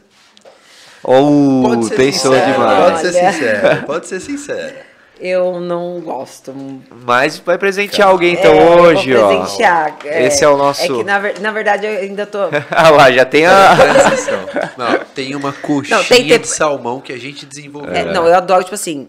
É, é que eu aquela, né, bem leiga, japonês, chinês, não sei. Mas eu acho que o tepan, sabe? Essas Sei, coisas bom grelhadas. Eu demais, amo, bom nossa. demais. meu. Temos aqui também. Tem, É, aí eu amo. Tô no plantão, peço tepan, porque eu adoro. Mas assim, nada... Apesar que eu tentei comer sushi, até consegui comer o tio. Aí, a ó. esposa dele Depois você vai provar o da Cata. eu a vou provar. uma parte eu vou ser é sincera, porque assim, eu come. tenho medo. eu tenho- sabe aquele receio? Tipo, até vinho seco que eu comecei a tomar há pouco Sim. tempo. Aquela coisa, ah, eu, eu acho que eu não gosto. Mas eu vou provar e. eu Isso. vou falar a verdade. Se eu gostar, eu posso. Se eu não postar, é porque realmente eu não gosto. Boa. E você gosta de comida japonesa, tá aqui em Vinhedo, tá em Valinhos, pede um cato ou vem até a loja de Vinhedo, Valinhos é só delivery. Então tem link na descrição aí pra cair no Instagram da Cato também. Tem coisa? Tem chopp? Tem ainda Cato? não. Não? Não. A Ah. partir de sexta-feira vai a ter gente chopp pode vir Germânia pra aqui na cá. Cato. eu hein? venho com a amiga que gosta de comer. E Exato. Eu como meu tepan e tomo chopp. Mas Já pra- tudo certo. O ambiente é super bonito, agradável, pronto. Boa. Resolvi o problema.